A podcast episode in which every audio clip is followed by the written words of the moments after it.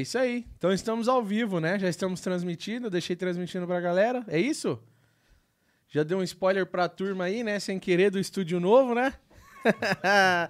estamos ao vivo para mais um Cast dos Loucos, mais uma live especial para você, provedor de internet, técnico, engenheiro, curioso da área. Muito obrigado você que estava esperando isso aqui começar, você que está assistindo isso daqui depois também.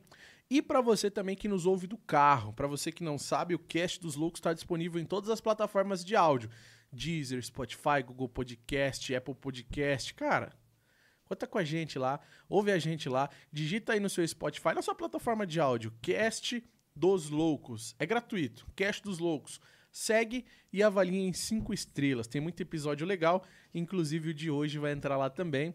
E hoje é muito especial porque nós estamos estreando uma espécie de segunda temporada aqui do Cast dos Loucos com um novo cenário, uma coisa muito linda e com um convidado muito especial que é o professor Lacier. Tudo bem, Lacier? Muito obrigado, meu querido, pelo convite. E para quem não está aqui, de fato, é lindo o estúdio novo. Não, para.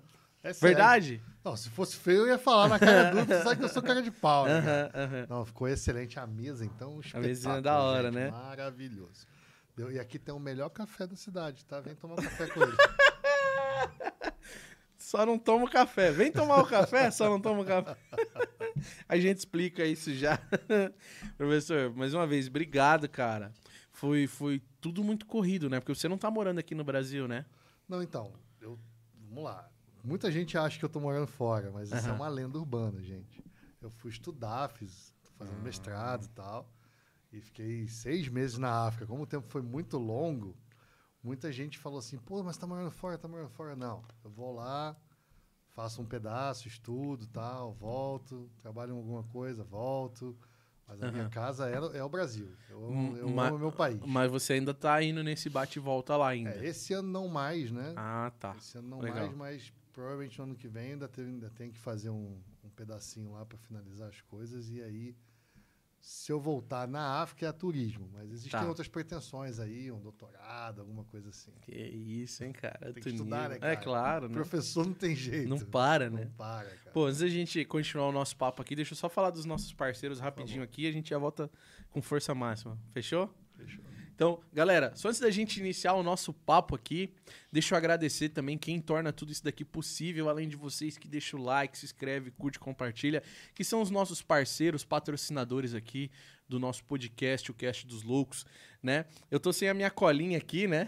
Mas vai estar sempre aparecendo aqui na tela aqui para vocês, começando com a Fastlink Telecom, com ONUs e ONTs de alto desempenho para você, provedor de internet. A gente tem um teste batendo 700 mega no Wi-Fi na ONT da Fastlink Telecom. Cara, é top, é top. ONUs e ONTs de alto desempenho, vocês sabem que é com a Fastlink Telecom e eles estão com algumas novidades aí, que é o Submer, né? Que é um equipamento... Você já viu isso aí, cara? Que é um equipamento que... Não é um equipamento na real, né? O equipamento recebe uma certa blindagem para ele ficar submerso em um líquido que é... Como é o nome? Fluido, né? Que ele fica submerso assim num, num, num fluido. Cara, que maneiro. É, né? maneiro. Não visto, não. Aí. É? Agora melhorou? Vai comentando aí, galera. Vamos lá. Então, sub... cara, maneiraço. Mas pra, mas pra que que serve? Pra primeiro ficar submerso? Submerso e, cara, é pra economizar com ar-condicionado, pra economizar energia. Em vez de ele ficar, tipo, numa sala com os ar-condicionado ligado, ele fica submerso. Mas é assim, é um tanque totalmente preparado também, não é tipo só. Eu achava. Não é né? água, né? Um Não, não, não. É um, é um fluido. Você pode pôr a mão, não conduz eletricidade e tal. Eu tenho um videozinho, depois eu, eu te mostro. Submer. É interessante, cara. Os caras são de fora, é uma tecnologia que já existe. E aí estão tentando trazer aí pro Brasil para apresentar pra, pra nossa galera e tal. Eles estavam na Futuricom expondo lá. É, e com a conta de luz do jeito que anda, né? Repente é uma ideia. No- nem fala. Nem fala. Né? Bom, mas só continuando aqui. é, também os nossos parceiros da InfoM Solutions, tá? Cara, módulos ópticos é na InfoM Solutions. Os caras têm. Até, deixa eu pegar aqui alguns modelinhos aqui pra vocês, ó. Cara, os caras têm qualquer módulo que você precisa, com garantia vitalícia. E falar que veio pela Lux da Telecom, você já tem 10% de desconto, né? Então, não perde tempo, tá? Cara, de 10 a 400 GB os caras têm os módulos ópticos aqui. Módulos transceivers ou GBIC, da maneira que você se sentir confortável aí, tá? Elo, ela, todas, não sei, né? Brincadeira. InfoM Solutions, tá bom? Módulos e transceivers para você, provedor de internet. Quem tá com a gente também é o pessoal da Sage Network, cara. Acho que você conhece bem a galera lá, o Ayub, o Damito, né? Sage Network, cara, proteção DDoS para o seu provedor é com a Sage Network. Os caras têm aí um time com os maiores especialistas do Brasil trabalhando na Sage, né, protegendo aí mais de 20% da, da internet brasileira é protegida pela Sage. Cara, proteção contra DDoS você encontra na Sage Networks, tá? Tem os nossos amigos da Atos também aqui. Cara, 10 é com a Atos, né? Você já sabe. Os caras é líder Latam em Atos, né? Em, em, em, A10 em Atos, em A10 no mercado. Então, A10 é com a Atos, o Thunder, qualquer modelo A10 que você precisar, você encontra com a turma da Atos. Você tem a instalação aí, ó, gratuita, você tem todo o suporte pós-venda gratuitos com a Atos, certo? Bom, tem muita gente com a gente aqui, né, Rafa? Tem a, a Expo SP também, né? Nosso parceiro Inclusive tá rolando, amanhã tem um sorteio de um carro, cara. Você pode ganhar um carro se você se fazer presente amanhã na Expo ISP. Tá rolando aqui no Promagno, aqui em São Paulo. Cara, é incrível né? O evento está muito lindo, muito lindo mesmo. As vias já estão bem tranquilas aí, desbloqueadas para você pegar o seu carro e vir. Vem participar da feira, que a feira está muito linda. Tem muito expositor legal, tem muita palestra legal acontecendo lá e você pode sair de lá com um carro zero. Participe da Expo SP. Tá tendo essa agora aqui em São Paulo e esse mês também vai ter Roraima, Salvador e o próximo mês Fortaleza. Eu só não vou ir para Roraima, mas Salvador e Fortaleza eu vou estar. Tá. O link está na descrição do vídeo para você se inscrever e participar. Cara, é gratuito, tá? Bom, por último, acho que eu não estou esquecendo de ninguém, né, Rafa? Não. Tem só mais um só? Acho para finalizar, se faltar alguém, que eu sempre tenho a colinha aqui, sabe, professor? E aqui a gente tá, tá ao vivo no ao, peito ao, ao vivo, ao vivo. É, o, a minha colinha não tá aqui. Mas se esquecer, o meu irmão me cobra ali. Por último, mas não menos importante, uma grande parceira. Ano que vem a gente tem já alguns grandes parceiros anunciados para cá, hein, com promoções incríveis. E um deles é a Select, tá bom? Que vai estar tá com a gente aqui no, nos nossos podcasts a partir do próximo ano. Tá? Eles estão no Loucos na Estrada, ano que vem estão firme e forte aqui com a gente. How é na Select, vocês já sabem, né? Mas a Fibrasil tá com a gente aqui. Então você já sabe, redes neutras de qualidade é com a Fibrasil, tá? Cara, chega de você perder cliente porque o seu cliente mudou para uma região que você não tem rede. Se a Fibrasil tiver rede nesse lugar, você pode ativar cliente em cima da rede da Fibrasil, tá bom? Uma, uma outra questão também é, cara, se você já tem rede numa cidade, e está pensando em cabear essa uma cidade vizinha. Só que a Fibrasil tem rede lá. Em vez de você cabear essa cidade, ativa em cima da rede da Fibrasil e você pega esse investimento e usa em outra cidade. Certo? Conhece pro, a proposta dos caras, tá bom? Eles estão também expondo na Expo ISP, em todas as feiras que a gente vai, eles estão com stand, praticamente todas as feiras de telecom eles estão expondo, tá bom? Fibrasil, redes neutra de qualidade. Inclusive eu tenho um presente aqui da Brasil para entregar para o nosso convidado. Opa! Opa. Tem algumas coisas, tá, professor? Adoro uma mochila. Ah, cara. É, é, várias costas, né, que a gente tem que ter, né, cara? Mas a tartaruga. é, eu tô assim também. Mas isso aqui é lindona, uma agenda para você continuar escrevendo seus compromissos sérios. Bacana. Eu sei que você tem vários. Aquela squeeze linda. Oi. A Brasil. Eu ia falar a Brasil tem, mas não. Não, isso aqui, calma. Eu tô calmo, calma, que é isso? Calma, calma, que eu sei que você quer isso aqui. Já me falaram. Um boné lindão aqui também, da Fibrasil para você. Bom, Não sei se você bom. usa muito boné. Aquela caneta para fechar aqueles contratos maravilhosos. Amém. Sabe? né? Cara, e aqui começa a parte loucos da Telecom. Ah, aquele quadro lindo ah, que a gente entrega para os nossos né, visitantes. Muito bom. A camiseta que você já sabia que ia ganhar, né? Mas eu falei, não, deixa eu entregar ao vivo, nem passar, hein, Rafa? Não, tá, tá ótimo, tá ótimo. Até porque eu vou guardar na minha mochila Ah, e vai os, amarrotar. os adesivos da, da Loucos. E, e um petzinho, cara, pra colar aí na. na... Você é Nutella, maneiro, né, professor? cara. Hoje me chamaram de Nutella já. Ah, você não bate mais cara, não sei o quê. Mas eu quero, inclusive, saber. Ah, e também a mochila. Obrigado. E a mochila, né? Presentão aí da, da FI Brasil pra Muito você. obrigado, muito obrigado. Tá? É, e eu que agradeço mais uma vez aí. A, a, é, guardar tudo aí, né? Não, Se quiser guardar. Fica tranquilo, adorei. E vou te falar que esse adesivo escrito Fé é o adesivo mais legal da Telecom. É mesmo. A galera tatua demais, sabia? Cara, mais legal da Telecom é esse adesivo escrito Fé. E olha que as pessoas me conhecem, sabem que eu sou o louco do adesivo, né?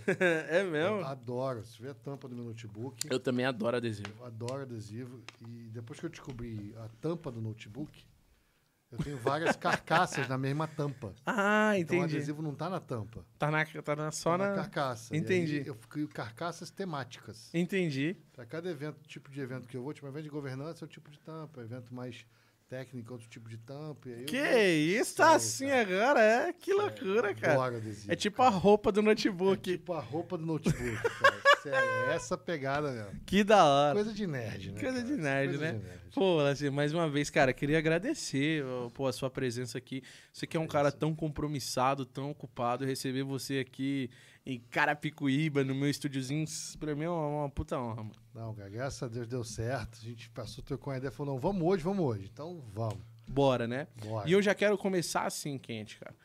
Né? Eu queria que você contasse um pouco é, da sua história ali, né, cara? É, Você já falou que foi cocô. Adoro Que que é isso, cara. cara? A galera nem sabe o que é isso aí. O professor falou, não, já fui num papo que a gente já teve aí Sim, um- sim. uma vez, né? Eu queria que você contasse um pouco pro- pra gente da sua história na Telecom. Então, cara, na verdade, assim, eu Só interromper a galera, comenta como é que tá o áudio aí. Tá rodando legal, tá, Rafa? Qualquer coisa aumentou um pouquinho ali, mas show. Então, vamos lá.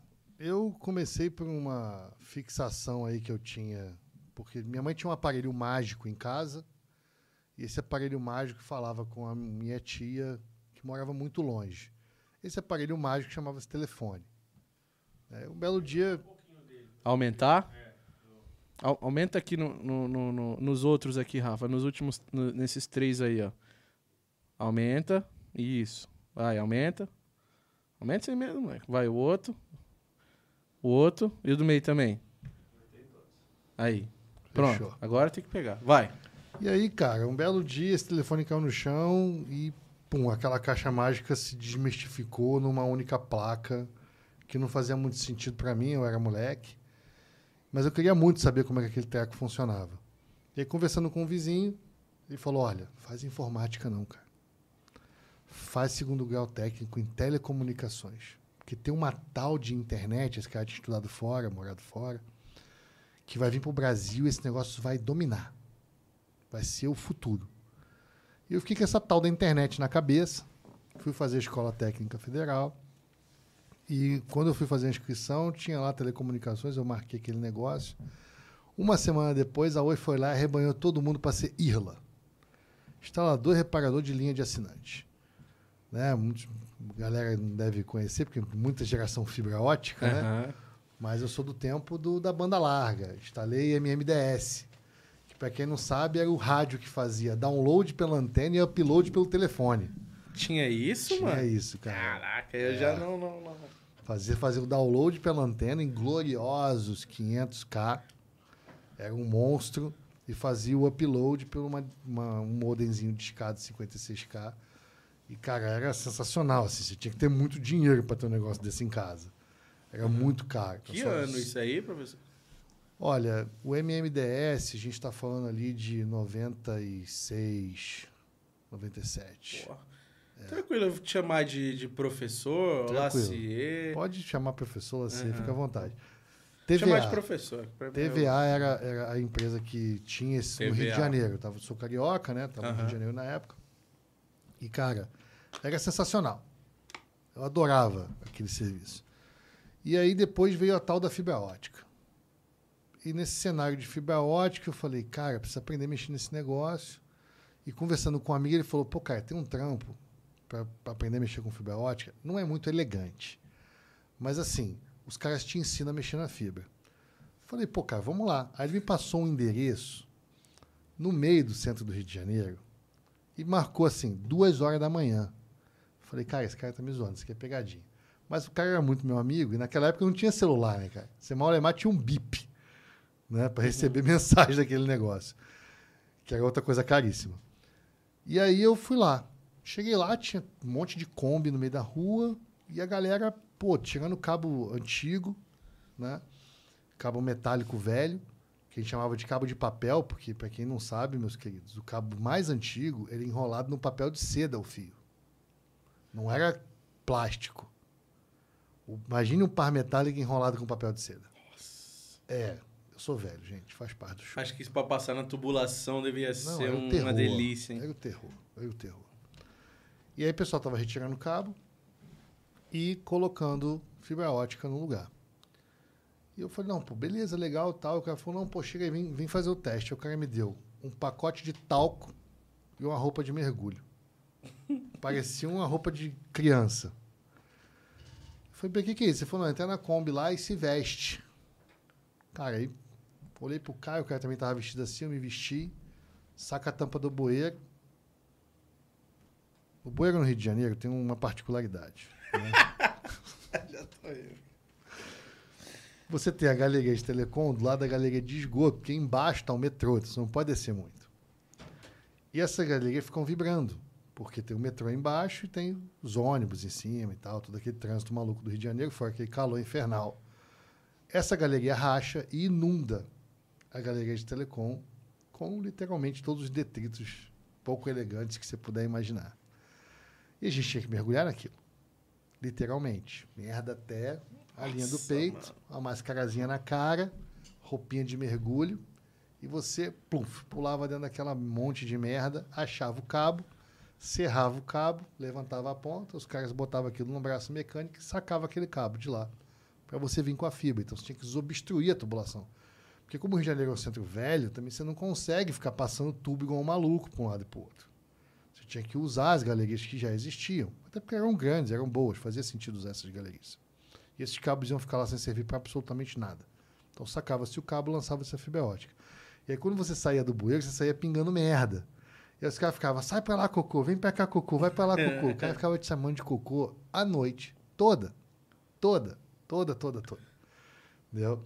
Aí você ia na caixa d'água, que ficava em cima da Kombi, a caixa d'água pequenininha, de 50 litros, tomava banho, né? E aí você ia lá aprender a fazer fusão.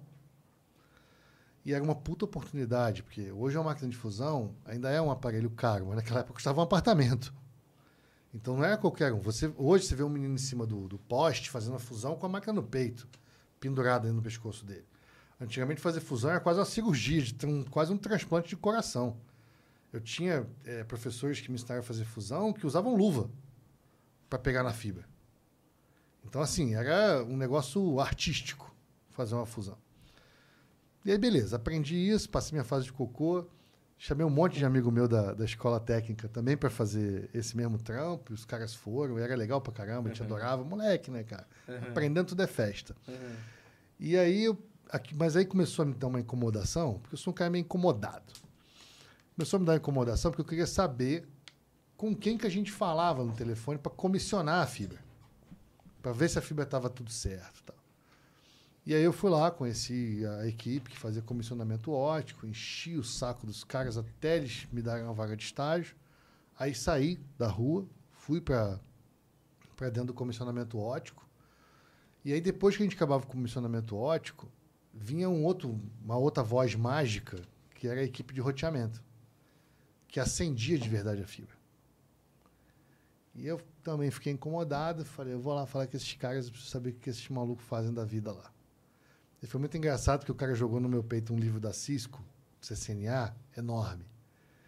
E ele falou assim, cara, quem a gente faz isso, faz aquilo, mexe com roteamento, tal, bota para funcionar, e tudo está escrito nesse livro aí. Se você conseguir ler esse livro aí, você volta aqui que a gente vê se tem uma oportunidade para te dar um estágio.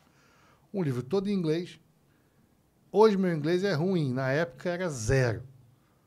Então assim, falei, cara, beleza, vou dar conta de ler isso aqui, aí mexe para lá, mexe para cá. No Rio de Janeiro tem um lugar chamado Sucatão da Informática. Tem vários, na verdade. E aí, conversando com. Porque eu dava manutenção de computador para fazer um bico, né? Conversando com um amigo, ele falou: Cara, eu tenho um negócio aqui que eu desmontei de uma empresa e veio. Vê se é isso que você precisa. Aí eu olhei e era um roteadorzinho da Cisco.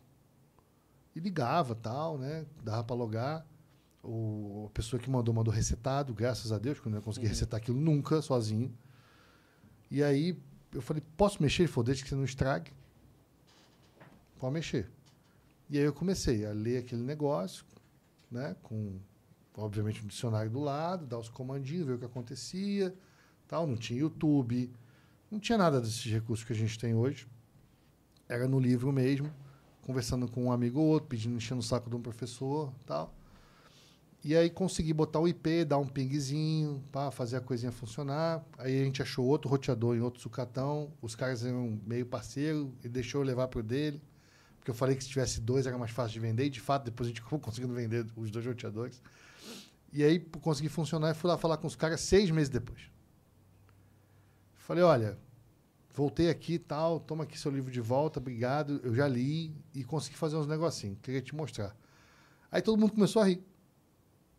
E falou, cara, o moleque leu o mesmo livro. E ele abriu um armário, cara. Tinha uma parede de, desse livro dentro. Porque todo equipamento da CIC que você comprava havia um livro daquele junto. Uh, E os caras fazendo upgrade de rede, aquele livro era tipo lixo, sabe? Sei, sei, sei. Suporte para monitor, o livro servia para tudo, mesmo para ler. Saquei. Aí eu e falei, você leu. E eu tive que ler, né, cara? Mas foi bom, claro. foi, foi legal. E aí, resumo da ópera, ele falou, cara, mostra aí o que você sabe. Aí eu botei um IP, dei um pingzinho, tal. Mandei ele estar na tabelinha de rota, mandei dar um showzinho. Ele olhou e falou: Puta, cara, tu leu mesmo, né, amor? Pô, eu vou falar com, com o chefe aqui. Aí conversou com o chefe, o chefe veio falar comigo, Robson. E aí o Robson olhou pra minha cara e falou assim: Cara, vou te dar uma vaga de estágio. Se em 90 dias você não der conta, eu vou picar o pé em você. Então você tem 90 dias para ver se você dá conta disso aqui. Nunca mais sair mexo com roteamento até hoje. Cara, eu curioso, ficou quanto tempo lá nessa daí? Ah, cara, eu fiquei lá. Porque assim, eu tive uma janela de tempo que o, o quartel me capturou, né? Uhum, que, uhum. enfim, tinha que se alistar e eu acabei Ah, eu tô servindo. nessa fase aí também. eu sei como é. E eu, eu acabei servindo na Brigada Paraquedista no, no Rio de Janeiro, então eu fiquei ali até chegar essa, essa janela do quartel. Uhum. E aí depois tive essa fiquei o período base ali, também não, não, não, era uma carreira que, que eu ia dar, dar muito certo, tenho isso no meu coração. Cumpri o período base, depois saí de lá, mas eu fiquei lá até completar 17 anos e 5 meses, que era a janela de tempo que você tinha para sair da empresa, porque senão a empresa tinha que segurar a sua vaga uhum. até você voltar. Uhum. Né? Então as empresas acabavam demitindo todo mundo nessa, nessa janela de tempo. Só que foi muito bacana porque é, eles estavam todo mundo, todo mundo estava aprendendo junto. Então, assim, tinha rede frame relay para desmontar, tinha rede em RIP para você migrar para o SPF. Então, assim, era uma fase onde não tinha aquele cara que manjava para caramba, a não sei que o fabricante mandasse alguém para dar treinamento. Tinha muito isso, você recebia muito treinamento, porque ninguém entendia direito o que estava acontecendo. Ninguém sabia para onde as coisas estavam indo. O pessoal ainda falava muito de telefonia. Naquela época, a telefonia era a principal fonte de renda de qualquer operador de telecomunicações. Mas eles viam a telefonia começar a morrer a passos largos em detrimento de uma tal de internet que ninguém sabia exatamente para onde ia. E eu vivi exatamente essa fase do desmonte dessas redes é, legadas, que eram muito mais pensadas em telefonia, e toda a construção do que a gente entende hoje como backbone para a internet. Uhum. Então, assim, o meu começo em telecom é, foi muito. Eu agradeço muito a todas as pessoas que, que passaram pela minha vida, porque assim, toda vez que, eu, que alguém me dava alguma coisa escrota para fazer, era normalmente o desmonte de alguma coisa para implantar uma coisa nova. E a maioria dos caras eram todos de telefonia, então eles odiavam quem era de dados. Porque eles falavam que a gente estava matando o serviço deles, que aquilo ali não ia para lugar nenhum, que isso aqui era uma modinha, que o telefone nunca ia ser substituído, etc, etc. Então a gente ouvia muito isso. E era de dados, era lá 15, 20 caras, era telefonia, era tipo um prédio de 300, 400 pessoas. E aí aquilo foi indo, foi indo, foi indo, foi indo, foi indo. Hoje o telefone é SIP. É, é, exatamente. Que loucura, hein, cara? E quando É. você começou daqueles primeiros passos ali, que você começou a montar a sua empresa, né? Você falou, não, agora eu vou empreender para mim. Né? Eu vou montar. O que, que veio primeiro ali? Veio a VLSM, veio a Solintel. Então, eu Poxa, a sou... sua- sua- interrompendo, cara, você, aonde eu piso, o pessoal te conhece. Que bom. É, te conhece. Assim, sem puxação de saco, entendeu? Te conhece e te venera. Isso é muito legal. Fala, mano, o Lacier é uma pessoa incrível e, tipo, a empresa dele é muito boa. Eu, não, tem a VLSM, tem, a VLSM, tem, a VLSM, tem o Solintel, tem o Solintel. Os amigos mesmo que veio recente aí, que é o pessoal da Pixel Internet, o Alan da Pombonete, o Felipe Hoff, deve conhecer essa galera. Sim. Eles estavam no seu evento, inclusive, lá também. Falam muito bem de você. Cara, eu agradeço muito, porque assim, a minha carreira começou como professor, né? Nessa janela de tempo, eu dava aula, eu dei aula num ônibus, cara. Também é uma história muito legal. Caramba, não, conta, cara. É, eu fui aluno num ônibus de um jornal que não existe mais no Rio de Janeiro, chamado Jornal O Povo. E era muito engraçado que a gente brincava que você torcesse o jornal pingava sangue. Nossa. Porque, cara, era um jornal que só falava de coisa ruim. Aham. Só foto de cadáver, tal, um jornal meio, meio sensacionalista que tinha no Rio de Janeiro. Mas eles tinham um projeto que era de levar eh, conhecimento de informática a áreas carentes. E eu, nascido e criado em, na área suburbana do Rio de Janeiro, vim de família humilde, e estudei num ônibus desse. Só que o que acontece? Estudando nesse ônibus, o professor me achou simpático, que eu tinha algum tipo de, de habilidade, e ele queria se livrar de uma turma que era de idosos. E era muito engraçado, porque você falava com o vozinho assim, mexe o mouse, ele fazia assim. Aí eu falava, não, o senhor pode arrastar o mouse, mas não vai estragar a bolinha, porque era um mouse de bolinha. Eu falava, não, o senhor pode. E aquele esquema de dois alunos para um computador só. Então, um pilotava o teclado, o outro pilotava o mouse, e na outra aula eles invertiam. Que da E, é, cara, era muito maneiro, porque, assim, dar aula para idoso tem um negócio que é muito legal. Nós que somos, assim, pessoas mais GG, gordinho, gostoso, Uhum, claro. né? Cara, os vozinhos sempre trazem um bolo, sempre trazem um chocolate, sempre trazem uma coisa. melhor parte. né? Não, a melhor parte. Sempre traz um negócio legal. E aquilo aumentava o nosso plus de paciência, porque às vezes você ficava assim, "Ai, meu Deus do céu, mexe esse mouse, pelo amor de Senhor, porque eu preciso terminar essa aula. E tinha os vozinhos que tinham mais dificuldade. E a gente está falando assim, pô, eu tinha 13 para 14 anos. Então a gente está falando de 93, 94. Né? E, mas eu achava aquilo, pô, sensacional. E eu tomei gosto pelo... Porque, assim, professor virou meu primeiro nome, né? Então, meus crachás, eu acho que eu só não consigo, eu só não botei professor na identidade porque eu não acho que eu não consigo Uhum. fazer isso. Porque eu amo muito ser professor. Eu gosto muito, muito, muito. No Dia dos Professores, tem vários professores que eu ligo, porque são pessoas que, assim, é, mudaram a minha vida. Sabe, professor, eu acho que é aquele cara que você atravessa a rua para cumprimentar, ou que você olha e fala, cara, eu odiava aquele cara. Mas você sempre lembra dele, de alguma forma. Né? Então, eu gosto de ser o cara que as pessoas atravessam a rua para cumprimentar, porque, assim, eu já dei aula para playboyzinho que não, não queria nada e cara que trabalhava em dois empregos para poder pagar a faculdade. Entendeu? Já dei aula para o cara que ia herdar o provedor e não sabia nem por onde começava. Inclusive, hoje eu tive uma, uma conversa com uma mãe que eu liguei para o provedor por conta de um outro projeto e ela, falou, e ela me agradeceu muito porque ela falou assim, cara, é, eu infelizmente divorciei do meu marido, mas meu filho estava preparado para assumir o provedor e eu queria muito te agradecer. Eu quase chorei, Caraca, Legal. entendeu? Porque assim, é, é o impacto que você gera na vida das pessoas. E você tem que ter muito cuidado, porque eu sou um professor meio bravão.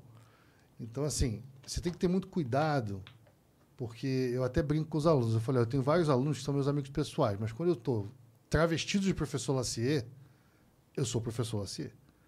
Quando eu sou só o Lacier, eu sou só o Lacier. Pura e simplesmente. Entendeu? Então, é, eu tenho muito cuidado com essa balança. Né? Porque você veste várias roupas. Então, a minha roupa de professor é uma roupa que eu tenho um amor e um carinho e um cuidado extremo com ela. Extremo. Por quê? Eu já tive técnico de suporte que encontrou comigo 4, 5 anos depois e falou: professor, estou administrando a rede hoje. Entendeu? Uhum. Eu já tive alunos que eu peguei lá no primeiro semestre, que encontrou comigo na rua e falou, professor, eu queria te agradecer muito, eu formei. Então, assim, cara, sabe, não tem como você é, ser escroto lidando com a vida das pessoas. Porque o professor, para mim, ele lida com a vida das pessoas para o bem e para o mal. Ele pode desmotivar o aluno. Ele pode falar para o cara que ele não serve para nada, que ele não serve para aquilo. Tem uns professores que têm umas atitudes assim esquisitas. Mas a maioria dos professores que eu conheço e que passaram pela minha vida foram professores muito motivacionais. É, eu tive um episódio é, na minha vida que eu, que, eu, que eu trabalhava a 300 quilômetros da faculdade, no último semestre. E assim, cara, era terrível ir. E os professores, pô, me davam trabalho, me colocavam o material para estudar na biblioteca e, sabe, fizeram toda um, uma rede de apoio, assim, para que eu pudesse terminar. Porque, assim, se eu não, não trabalhasse, eu não conseguia pagar. Então, e os caras entenderam que, assim, pô, o cara vai, vai, vai jogar a toalha no último semestre. Não, vamos, vamos ajudar. E aí, cara, todo mundo ajudou. Então, são episódios que eu nunca que eu nunca esqueço, sabe? Minha especialização também foi assim, no mestrado não está sendo diferente. Eu faço mestrado totalmente fora da minha área de, de aptidão, por uma escolha mesmo, porque para fazer dentro da minha área de conforto, não ia me desafiar.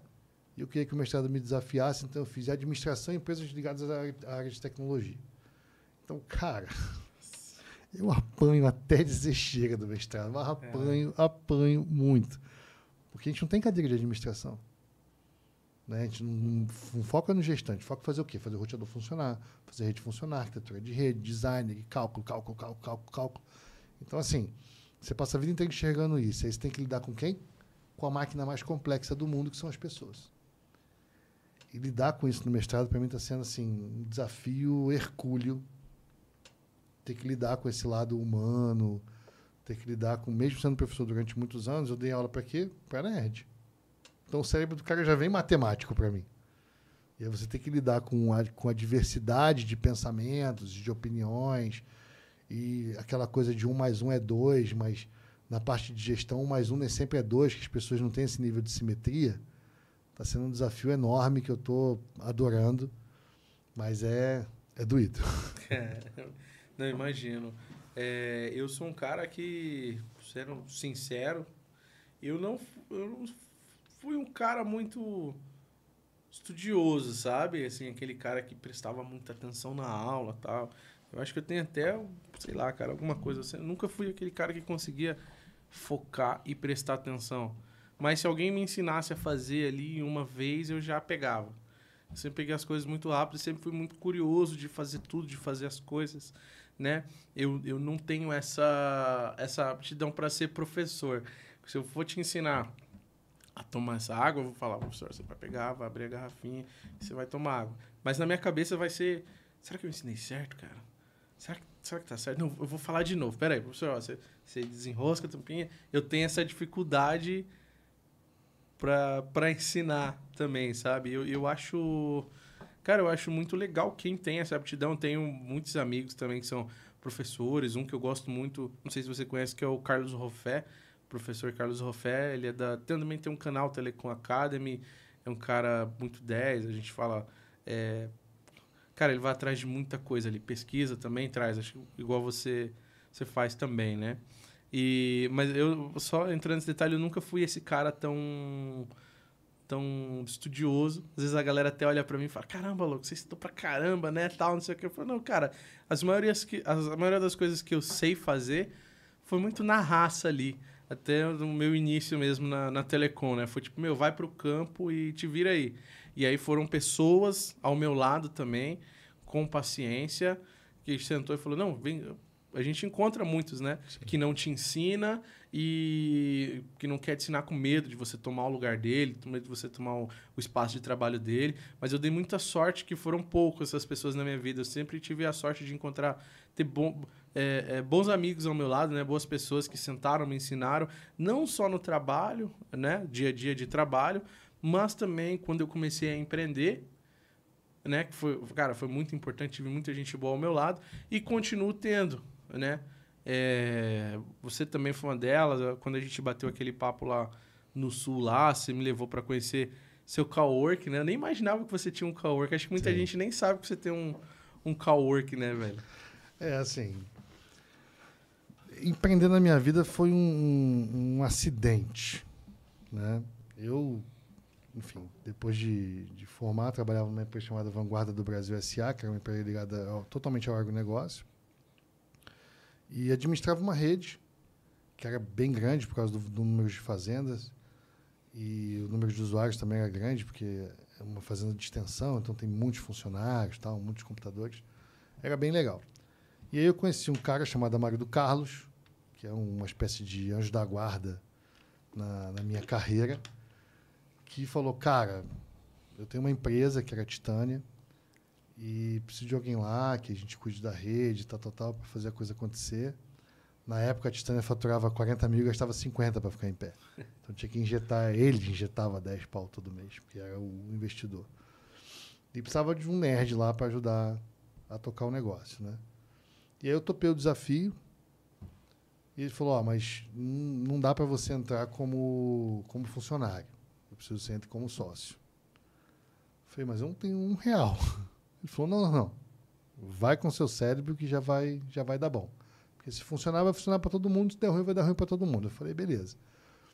Um mês e pouco depois ele também trouxe o Cristiano Marchioreto, que é outro anjo da guarda que embora tenha formação técnica, é um cara que sempre teve um cunho administrativo ali, financeiro, uma mecânica de compra, coisas que nós normalmente não gostamos de fazer, mas depois, com o passar do tempo, você olha e entende o nível de criticidade. Se você compra errado, se você paga imposto que não é para pagar, se você faz uma má gestão administrativa, você também mata a sua empresa. Não adianta, a minha rede é linda, mas não tem cliente. Aí o marido resolvia botando cliente.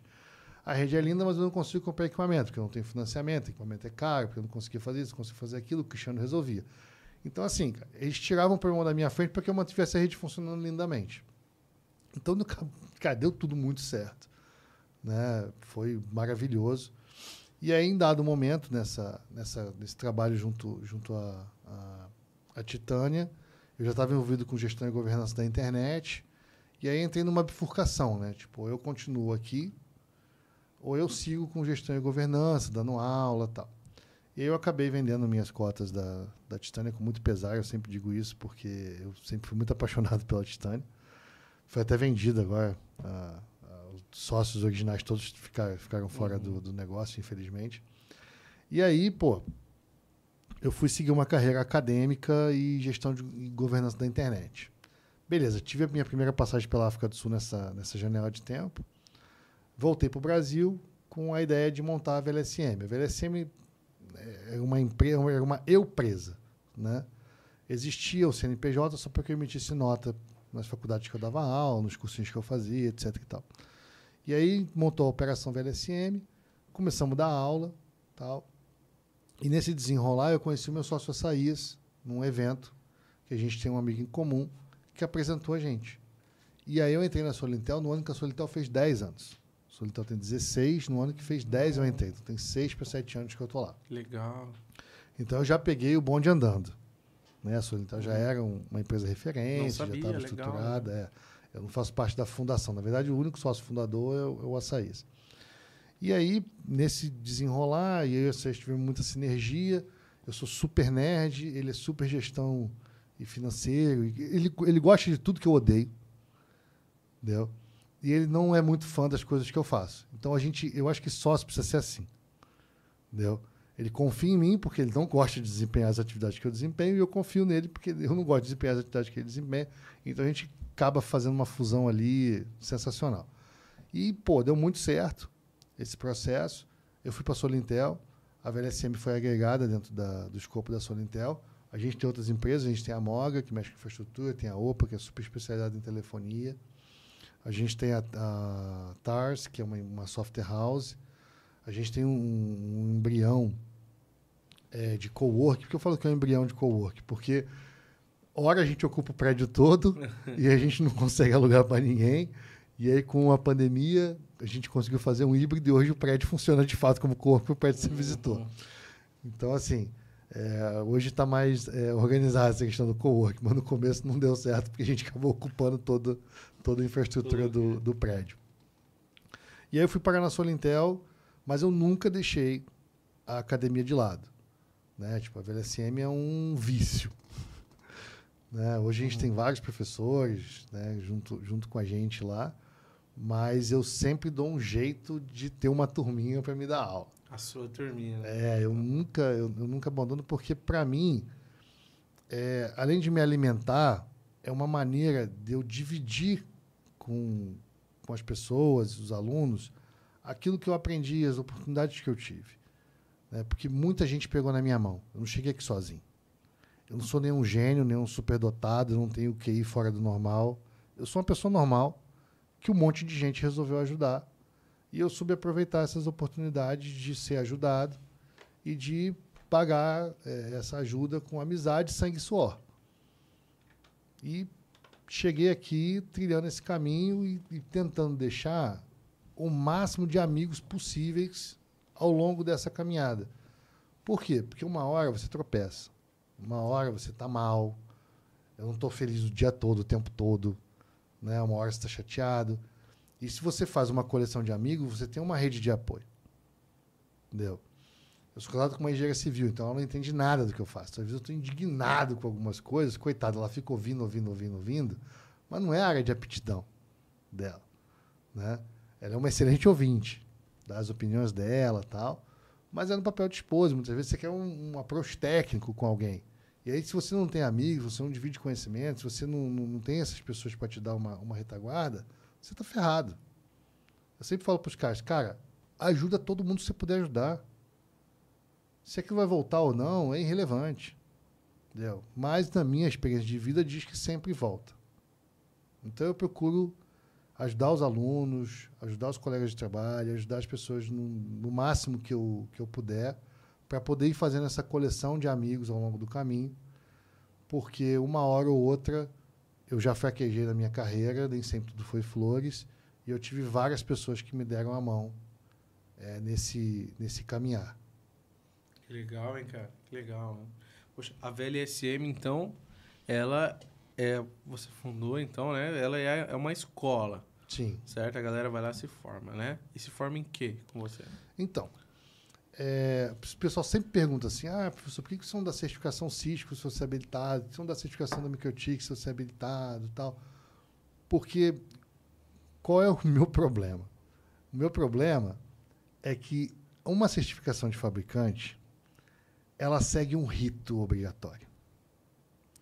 Você tem que falar de coisas que aquele fabricante quer que você fale. E não necessariamente isso conflui com as coisas que o provedor precisa ouvir. E o meu problema mora exatamente aí. E aí qual foi a minha opção? Eu vou dar um treinamento do jeito que o provedor precisa para trabalhar. E eu chamo o roteador de caixa a qualquer caixa que ele vai aplicar isso. Sei, o SPF está em todas, o MPLS está em todas, o BGP está em todas. Né? Hoje a maioria das caixas vem com todas as licenças. Então a gente não tem essa restrição que tinha no passado, que você tinha que comprar um roteador específico porque você queria, porque você tinha que pagar um rio de dinheiro de licença. Então hoje a gente tem muito mais flexibilidade com relação ao licenciamento. Ainda existe um modelo licenciado, mas existe uma flexibilidade bem maior hoje em dia. Então, qual foi a minha opção? montar treinamentos e montar a equipe de professores que dê treinamento daquilo que é útil para o provedor. Sem injeção de linguiça. Sem o cara ficar lá aprendendo coisas que ele não vai usar no dia a dia. E é o que eu falo para os alunos. Fala, cara, você quer ter um canudo, você quer pendurar um quadro na parede, você quer falar que você é CC sopa de letrinha, J sopa de letrinha, H sopa de letrinha, MK sopa de letrinha, não é comigo que você tem que estudar. Você tem que estudar o modelo de um fabricante para você passar na prova de fabricante, igual eu já fiz. Né? Não tem demérito nenhum nisso. É, é, muitas vezes é até importante que o cara faça, porque ele vai estudar algumas coisas que são muito detalhadas que ele não vai ver comigo. O que ele vai ver comigo? O que ele precisa para o dele funcionar bem. O que ele precisa para a operação dele ficar estável. Entendeu? O que ele vai usar no dia a dia. Porque a minha meta, de todos os professores da VLSM, porque isso é uma premissa na VLSM, é que o cara saia do treinamento e, e, seja capaz de já aplicar as coisas que ele viu no treinamento. Então ele não vai no treinamento, ele vai estudar um montão de coisa que depois ele vai ter que ter um, um momento criativo para aquilo fazer sentido dentro da operação dele. Não, cara. Você vai sair de lá, com, no caso dos, dos treinamentos técnicos, com o laboratório todo montado, que você pode extrair o backup daquele laboratório e colar dentro do roteador. E aquilo já vai funcionar para você. Você vai sair de lá com aquilo funcionando. Você pode pegar os, os, emuladores que a gente usa, por isso que a gente dá aula com emulador e não com equipamento físico, porque eu também sempre fui contra a aula com equipamento físico por um único motivo. Você ia embora com um monte de script e você nunca ia ter dinheiro para montar aquele laboratório gigante na sua empresa. É muito raro as empresas que têm esse recurso. O roteador não dá em árvore, continua caro até hoje, é mais acessível, mas não é caro. Não dá para você ficar brincando com os equipamentos que estão lá para backup. Então, qual foi a minha ação? Falei, não, vamos montar um treinamento todo com um emulador. Porque aí, meu amigo, ali é o mundo perfeito. Você pode rebutar o que você quiser, a hora que você quiser, botar 30 roteadores se você quiser, fazer a configuração que você quiser, fazer o anel do tamanho que você quiser, botar o protocolo que você quiser, sem incomodar ninguém. Você pode estudar de manhã, de tarde, de noite, de madrugada, no seu horário. Então, eu desvinculei a necessidade do cara ter um bando de equipamento e ele focar o quê? No software do equipamento. Então tem lá Router OS rodando, tem Joom OS rodando, tem Cisco rodando, tem Huawei rodando e vários outros equipamentos rodando, que o cara pode montar o laboratório do tamanho que ele quiser, do jeito que ele quiser, com a configuração que ele quiser. Ele pode importar a configuração do provedor dele, colocar dentro do laboratório e ir fazendo upgrade dentro do laboratório para mostrar para o chefe dele e falar, olha, o provedor era assim, e agora está assim, porque eu fiz esse, esse, esse caminho. Vamos comprar primeiro esse roteador, depois esse, vamos fazer upgrade aqui, depois ali e tal. Então, a minha ideia é dar asa ao aluno. É dar asa à imaginação do aluno com o menor custo possível. É por isso que eu dou aula com o emulador. E é por isso que eu não falo de só um fabricante nos treinamentos. Eu sempre falo normalmente de dois ou três fabricantes nos treinamentos, que é para o aluno entender o seguinte: cara, se agarra no protocolo. O protocolo é o que interessa o fabricante XYZ não é relevante. Por quê? Porque o fabricante dimensionou um equipamento para fazer um negócio. Agora, não adianta você pegar o equipamento e querer estuprar o equipamento. Querer que o equipamento dê leite, saia sangue do equipamento. Vai acontecer. E aí o pessoal fala, ah, mas o fabricante A, o fabricante B é melhor, é pior. Não, cara. Os caras têm hoje, com poder aquisitivo maior, feito o quê? Não, vou comprar um canhão para matar uma barata. E aí vai lá e fala o quê? Nossa, tá vendo? Eu comprei o canhão, professor. Muito melhor do que o mata-barata que eu tinha antes. Tá, meu filho, mas o mata-barata que você tinha antes, você não queria matar só barata, você queria matar lagartixa, você queria matar barata, você queria matar mosquito, você queria matar um montão de coisa. É verdade. Foi, então, agora você comprou um canhão. O canhão mata esse montão de coisa. Mas tomou um montão de dinheiro. A sua equipe não estava muito, muito acostumada com isso aqui. Porque eu tenho um provedor hoje que é refém do equipamento. Ele comprou o equipamento, colocou dentro da rede dele e falou assim: cara, não mexe, pelo amor de Deus. Porque eu nem lembro como é que configurou isso aqui. Ele está refém do equipamento. Então, assim, todo equipamento é bom se você respeitar o dimensionamento dele. Todo equipamento é ruim se você estuprar o equipamento. Dia tinha um equipamento do fabricante aí que a galera adora, super famoso, que estourou o número de LSA do MPLS e o cara estava desesperado porque ele não sabia o que fazer, mas o equipamento que eu tenho é o melhor do mundo. Eu falei, cara, não é, para essa atividade que você comprou não é. Esse equipamento é horrível para fazer isso aqui. E hoje um grande amigo, Quintanilha, me lembrou do seguinte. Existia um Cisco 903. Perdoe se eu errei o número do Cisco, tá, pessoal? Mas eu acho que era 903. Que era uma caixa da Cisco para IBGP. Então ela fazia 40 mil rotas, se eu não me engano. Ela não fazia um full routing. Só que era uma caixa que passava 40 gigas. E os caras falam, não, é uma caixa da Cisco, é uma caixa top, passa 40 GB, tem um monte de interface de 10, tem isso, tem aquilo, tem não sei o que. Eu falei, tá bom, filho, mas a memória dela só suporta 40 mil rotas. Você comprou errado. E era uma época, na época que essa caixa estava rodando para lá e para cá, é, era uma época que o cara que tinha porta 10 GB era tipo Jesus Cristo. E essa caixa fazia 40 GB. Então os caras falavam, não, cara, mas eu comprei uma caixa que faz 40 GB, que é da Cisco, que é isso, que é aquilo e não passa mais do que 40 mil rotas? Eu falei, não, não passa. Ela foi dimensionada para uma outra atividade. Para você fazer essa caixa passar isso aqui, você tem que comprar uma controladora nova. E essa controladora nova custou três vezes o preço que você pagou. Não vai valer a pena. E os caras ficavam tristes, chateados. Mas assim, comprou o equipamento errado para botar na atividade errada. Ainda tinha cara que insistia, ia lá, matava a tabela de rota, botava uma rota de fui e usava o equipamento. Falava, ah, eu consegui usar. Eu falei, bem, ok. Só que para o cara que vem de trânsito, por exemplo, você passar a tabela de rota, aquela caixa não funcionava.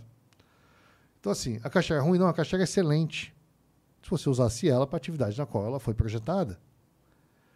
Então, quando o cara fala assim, ah, você é apaixonado por fabricante A ou fabricante B, eu falei, não, cara, eu sou apaixonado por você, provedor. Porque eu brinco com um brinquedo que quem pagou foi o seu dinheiro. Não foi o meu, não foi eu que fui lá e comprei o equipamento e falei, bota aí no seu BGP. Não, você gastou aquela grana. Então eu tenho que, no mínimo, respeitar o seu dinheiro. Porque eu já fui provedor também, eu sei que esse troço não dá em árvore. Que é ralado pra caramba. Entendeu? E que provedor compra e paga. Como você falou, a gente está no evento aqui, no Expo ISP São Paulo. Entendeu? Tem lá dois andares de, de stand, um evento maravilhoso. Quem pagou aquilo? Provedor? Provedor que pagou aquilo. E a gente tem outros eventos pelo Brasil inteiro. Quem pagou? Provedor? Tem um monte de fabricante vendendo roteador caro. Quem paga? Provedor? Então, assim, a minha preocupação é, cara, não, dinheiro não aceita desaforo. Dinheiro precisa ser respeitado. Então, se o cara começar a picar dinheiro, se o cara começar não, não, não entender que ele precisa investir muito pesado hoje em dia, tá? Em marketing comercial, e aquela paixão louca que ele tinha pela rede, ele tem que pensar o que na rede? Estabilidade. É por isso que amanhã eu vou dar uma palestra sobre ciência de dados. Que é para o cara olhar para os números dele, é para o cara entender o cenário dele, para começar a tomar decisão com estratégia e menos com o coração. Por quê? Provedor não é empresa. Provedor é filho. O cara fala minha rede, o meu roteador de borda. Entendeu? Então, assim, é um amor extremo, extremo. E eu sei como é que é isso. Tem uma empresa que não é minha mais há oito anos, nove anos, que eu ainda tenho zilhões de recordações sobre ela. Então eu sou o último da fila, pessoal, para recriminar. Entendeu? Uhum. Eu estou querendo desintoxicar vocês assim como. Entendeu? A minha esposa falou para mim, falou, acorda, querido. Você já vendeu, os caras que são seus sócios já venderam, e você ainda fica nostálgico com a empresa. Então eu sei o que esses caras passam, eu sei o amor que eles têm. E por isso eu falo sempre para minha equipe, gente, a gente não atende um CNPJ, a gente atende um filho. E tem que ser tratado dessa forma. Tem que tratar o cara, porra, tô cuidando do filho do cara. Eu não tô ali lidando com a padaria, com o açougue. Não é com o cara que está entrando nos rincões do país, é o cara que está lidando com milícia, é o cara que está desbravando poste no meio dessa guerra louca de poste que a gente tem. É o cara que parece que tudo, tudo conspira contra o cara, o cara está ali guerreirão, gerando emprego, pagando imposto, levando conectividade, atravessamos um Covid aí sinistro, aonde pô, todo mundo se juntou para poder levar conectividade nos lugares mais inóspitos do país. Então, assim, esses caras estão fazendo isso. Então a gente precisa ter um mínimo de respeito e coerência quando o cara fala assim, pô, preciso fazer um upgrade no equipamento. Aí os caras fazem o quê? Compram mais fácil. Porque eu queria que todos os provedores tivessem Cisco, todos os provedores tivessem Huawei, todos os provedores tivessem Juniper. Para mim, enquanto professor, enquanto empresa de consultoria, era muito mais fácil. Era muito mais fácil. Falar, cara, vai lá, compra equipamento para 100 GB se você tem 10. Se eu fizer uma configuração ridícula, ele vai funcionar. Ele está a 10% da capacidade. Se eu fizer uma configuração ameba, ele vai funcionar. É isso que a maioria dos caras fazem. Faz o cara comprar um monstro de equipamento, bota a configuração escrota que ele copia e cola de outros lugares que ele já viu aquela configuração funcionando e não está nem aí para fazer os ajustes corretos no, no, no equipamento. Por quê?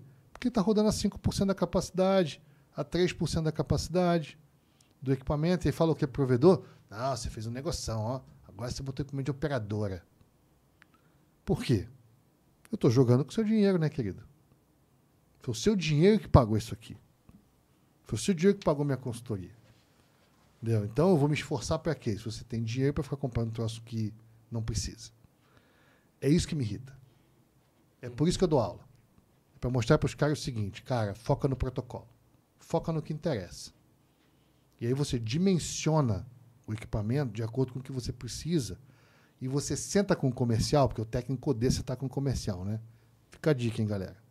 Senta com o comercial e fala, querido, quantos por cento a gente vai crescer nos próximos dois anos? Fala você, comercial, porque o técnico ele não cresce a rede, ele não cresce cliente, ele mantém. Mas ele não cresce, quem cresce é o comercial. Ele até faz perder cliente, porque se a rede ficar uma bosta, o cliente sai e procura outro fornecedor. Então a função da nós técnicos somos o quê? Manter o cliente feliz, contente, saltistante. Manter a rede disponível. Função do comercial, trazer o cliente para dentro. Então a gente tem que fazer isso combinado, deixar isso claro, cada um faz o seu papel. Então você vai lá, senta com o comercial, quando você estiver dimensionando a rede, fala, olha, quantos por cento a gente vai crescer nos próximos 24 meses? E aí você dimensiona o equipamento que precisa para aquela janela de tempo. Por quê? Quanto que a gente ia falar em GBIC de 400 GB? Há cinco anos atrás? Uhum. Não ia. A gente estava brincando ali com o GBIC de 10. Há cinco anos atrás. Aí deu um boom. Hoje a interface de 100 já está muito popular e já está chegando às de 400. Então, assim, então quem comprou equipamento que fazia só 10, ou fazia 10 e 40, já está tendo que trocar. E ele achou que ia ficar anos com esse equipamento. E não vai ficar. Então eu sempre falo, telecom, ela tem uma evolução muito acelerada. E os streaming, os conteúdos estão cada vez com maior definição, cada vez consumindo mais banda. Então eu falo pro cara, cara, senta com o teu comercial e faz ele dizer qual, qual, qual vai ser a projeção para os próximos 24 meses ou 36 meses, porque você dimensiona baseado naquilo. E se ele vender mais, ok, vai ter mais dinheiro. Você vai lá e troca o equipamento. Mas se ele vender menos, você não picou o dinheiro do provedor comprando um monstro que você não, precisa, não vai precisar dele.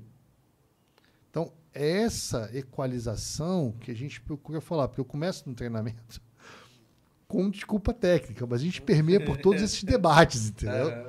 Que é para arrumar a cabeça da galera. Por quê?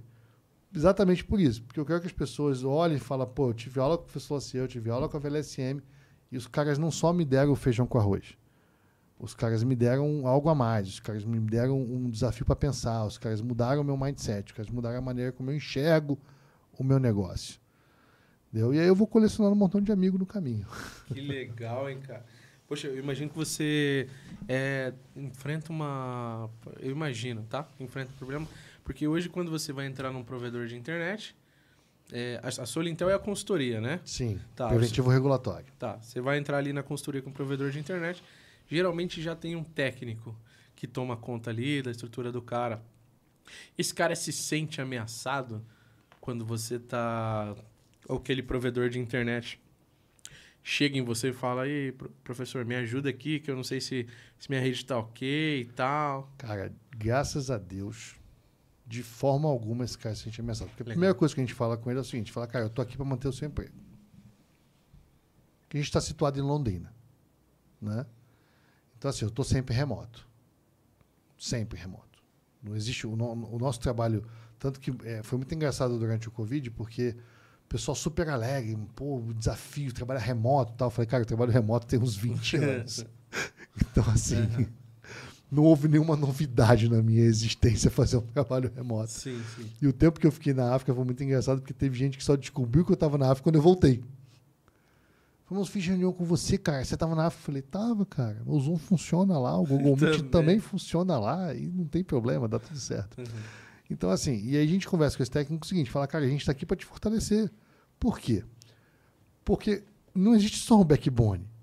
Normalmente esses técnicos eles fazem 300 outras coisas. Né? Uhum. E nós na VLSM temos o seguinte intuito: fala, cara, backbone é o lugar para ter paz, backbone é o lugar para você não ficar mexendo. Mas o cara tem que cuidar dos servidores da DMZ, o cara tem que cuidar de cibersegurança, o cara tem que cuidar de ONU, de OLT, o cara tem que cuidar de assinante que tem um J2 que não navega. Então ele tem 300 outros problemas. E o que a gente leva para ele? Paz no backbone alta disponibilidade, BGP tranquilo, segurança cumprindo as boas práticas. Então a gente sempre faz uma listagem com ele e fala, cara, a gente está aqui, vai ficar com você, se Deus quiser, o resto da vida, para te tirar algumas preocupações, porque tem outras preocupações que a gente simplesmente não vai conseguir tirar. Né? Então, ah, é, o cliente está reclamando que o Wi-Fi dele fica lento quando ele está no banheiro. Entendeu? Pô, esse tipo de coisa, cara, que é rede de uhum, acesso lá, é. a família do cliente, a gente não se mete. Vai ver um vídeo no meu canal lá que. Ótimo. Tem. Boa dica. E a gente sempre leva pro cara o seguinte, fala, cara, a gente está aqui para te treinar, porque nós não somos eternos, você tem uma grande chance de ser aí dentro do provedor. Entendeu? Então é sempre consultoria barra aula. Tá. Né? Uhum. Né? Então a gente trabalha para que o cara aprenda, para que o cara entenda como aquilo funciona. Só que a gente atende ali do outro lado 3 mil provedores. E esse cara tem um bando de coisa para poder resolver dentro do provedor dele. Então é muito mais fácil eu detectar um problema, eu detectar um bug, eu detectar um ataque, eu detectar várias coisas, vários problemas e antever esse cara. Então a gente, o nosso trabalho é quase uma futurologia. A gente fica trabalhando, analisando vários problemas que a gente está vendo acontecer e antevendo para que os nossos provedores não tenham esse problema uhum. é, num futuro relativamente próximo. Por exemplo, eu sou um dos primeiros caras que falam para provedor sobre cibersegurança. Hoje temos um montão de gente boa falando sobre cibersegurança. Mas se você cavucar na internet aí, há seis anos atrás eu estava falando de cibersegurança. Para ISP. Fora o CERT-BR, que deve ter, sei lá, uns 20 anos falando sobre cibersegurança. Por quê? Porque eu já via que a gente ia ter problemas com relação a isso. Eu já vi alguns provedores sofrendo com isso. Por quê? Porque a nossa amostra de provedor é muito grande. Então, quando eu comecei a ver isso acontecendo, eu falei, cara, a gente precisa treinar esses caras para esse problema não se tornar uma bola de neve. O problema é que a gente cai no jeitinho brasileiro, né? Ah, não está acontecendo comigo, vou empurrando com a barriga tal. E a gente uhum. começou a treinar quem? Os caras que são mais prevenidos, os caras que são mais antenados. E hoje a gente faz treinamento massivo para um monte de gente, porque um monte de gente está tomando ataque. Mas lá atrás, as turmas eram de 15 pessoas, de 20 pessoas Caramba. de treinamento. E os que a gente fazia duas vezes por ano porque não dava turma. Os caras não queriam saber disso. Hoje está todo mundo preocupado com cibersegurança. Então a gente também está sempre olhando o seguinte: fala, cara, o que, que vai estourar de bomba lá na frente? Vamos tentar antever para ajudar o provedor a não sofrer lá na frente ou sofrer menos. Uhum. Entendeu? Haja visto o trabalho hercúleo que o Nick BR vem fazendo com o IPv6 que a gente não terminou, né? Tá nessa, nessa missão aí, né? Migrem para o IPv6, aí. né? Já é... fica o recado para todo mundo, né? Exatamente. Migrem para o IPv6. Então, é muito importante. Poxa, é, eu, eu fiz essa, essa pergunta porque, cara, eu vou, eu tô fazendo Loucos na Estrada, né? Nem todo provedor a gente grava, mas a gente conhece muita história por aí. Claro, sem citar nenhum nome, eu quero até te, te perguntar algumas coisas referente a isso. Eu conheci alguns donos de provedores, grandes provedores, sei lá, seus 50 mil assinantes, que o dono não faz ideia do que ele tem no pop dele, do que ele tem no hack dele. Que a gente foi até barrado algumas vezes pela própria equipe técnica que, que pô, não, não filma não, tal, saca? Não, não deixa filmar não, tal. E a gente acha isso muito suspeito, claro, né, cara? Isso é, é, muito estranho, né? Todo mundo deixa a gente filmar e tal. Tá, e, e, algumas coisas que eu, que, eu tenho, que eu tenho visto é a galera colocando, quando não é o dono, né? Que coloca, que eu conheço alguns, mas a galera colocando mineradoras de Bitcoin dentro do pop. Eu tô vendo demais, a galera tá montando um parque grande. Inclusive, tem os donos, né? Que, que eu sei que põe lá e tal, mas inclusive esse que não queria deixar eu, eu, eu mostrar lá. O dono falou, mostra, faz, fica à vontade. Não queria que eu mostrasse exatamente essa parte, que eu acho que nem o dono não sabia que, que eles estavam minerando Bitcoin lá dentro do, do provedor, né? Essa, essa questão de, de... Isso pode trazer alguma algo prejudicial para o provedor de internet, cara? Fazer essa mineração ali dentro do, do POP? Porque Tô falando, o cara não bota uma plaquinha, duas ali. A galera monta um. Uma fazenda. Uma fazenda, sacou? Olha, algum problema direto? Não. Uhum. Tá? É, o que a gente tem que ver é o seguinte: ah, essa mineradora está regular ou não está regular? Né? É, tem alguns donos de provedores que estão num tamanho tão grande né? E o dono está tão focado em gestão, em outras coisas, que ele confia na equipe técnica, muitas vezes está com ele há 10, 15, 20 anos. né? E ele não vai mais no pop. Olhar o que, que tem lá. Tá. E muitas vezes, se ele for, ele nem vai entender mais. Né? Porque se modernizou tanto, ele estava lá no nascimento do provedor a rádio, etc e tal. E hoje em dia ele não, não, não, não tem mais acompanhado, vamos dizer assim, tão de perto quanto se faz necessário. O que eu sempre digo para o dono dos provedores é o seguinte: cara, você é, é muito importante que você tenha um olhar externo no provedor algumas vezes, né? Então, é, existe alguns provedores, principalmente aqui no estado de São Paulo, Minas aqui, Rio de Janeiro, o pessoal tem mais essa preocupação, porque o nível de concorrência talvez seja mais agressivo nessas três regiões. Né? Não que o Nordeste não seja agressivo, mas nessas três regiões, como tem uma densidade populacional muito grande, tem muito provedor, então os caras meio que ficam brigando de foice aqui. E aí os caras falam que assim, eu queria um TANI anual. O que, que é isso? É um checklist que a gente faz na rede inteira do cara daquele ano. E ele normalmente ele compara isso de um ano para o outro. E a gente começa a pegar algumas coisas, tipo, olha, aqui está começando a processar mais, aqui está começando a passar mais tráfego que não passava antes. Entendeu? A gente começa a, a, pegar algumas coisas que o dono do provedor vai lá e bate certinho. Fala, oh, deixa eu ver esse pop aqui. E começa a achar algumas coisas alienígenas. Uhum, entendeu? Uhum. Quando a equipe tem muita resistência a fazer esse tipo de coisa, aí, meu amigo, você já pode ficar em alerta, porque tem alguma coisa que não está normal. Então, a gente, infelizmente, a gente já encontrou provedor dentro de provedor.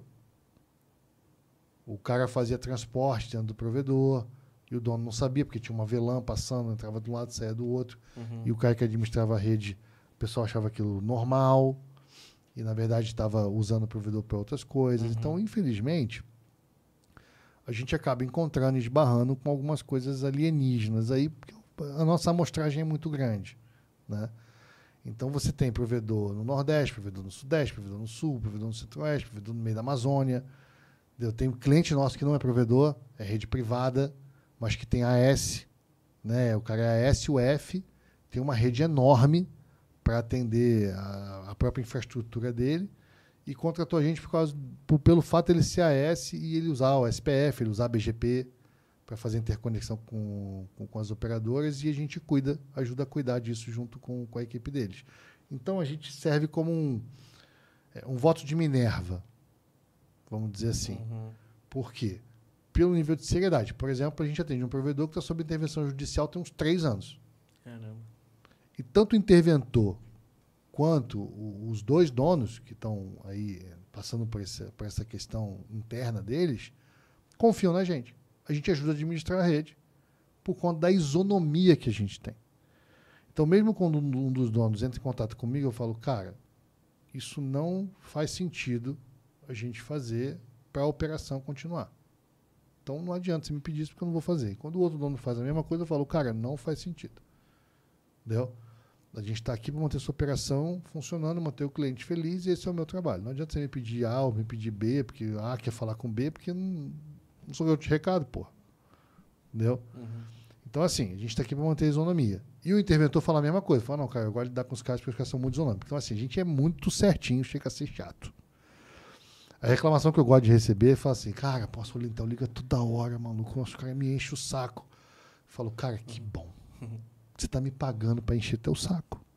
Você está me pagando para você fazer certo, você está me pagando para você fazer a declaração certa, você está me pagando para ter o contrato correto, você está me pagando para a engenharia fazer todos os trabalhos corretos, você está me pagando para a equipe de cibersegurança manter sua rede toda organizada, tudo certinho. Você está me pagando o pessoal do LGPD manter você na linha. Você está me pagando para ser chato? Por quê? Porque a gente não faz a parte legal.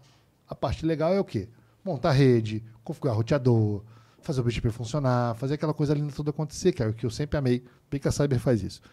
Né? Mas todas as outras áreas da Solintel só faz coisa chata. Entendeu? Então, coisa chata tem que ser feita por gente sistemática, detalhista, qualificada. Por quê? Porque não pode sair do trilho, porque o governo não deixa, porque a Anatel não deixa, porque o NIC não deixa, porque vários órgãos que ajudam a internet a manter-se funcionando, né, fora a parte da empresa, né, que tem contabilidade, todas essas coisas para poder manter, tem que estar no trilho. E o trabalho da Solitel é o quê? Manter tudo no trilho.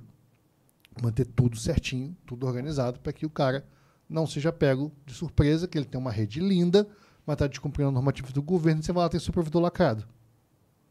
Mas nunca que eu deixe isso acontecer.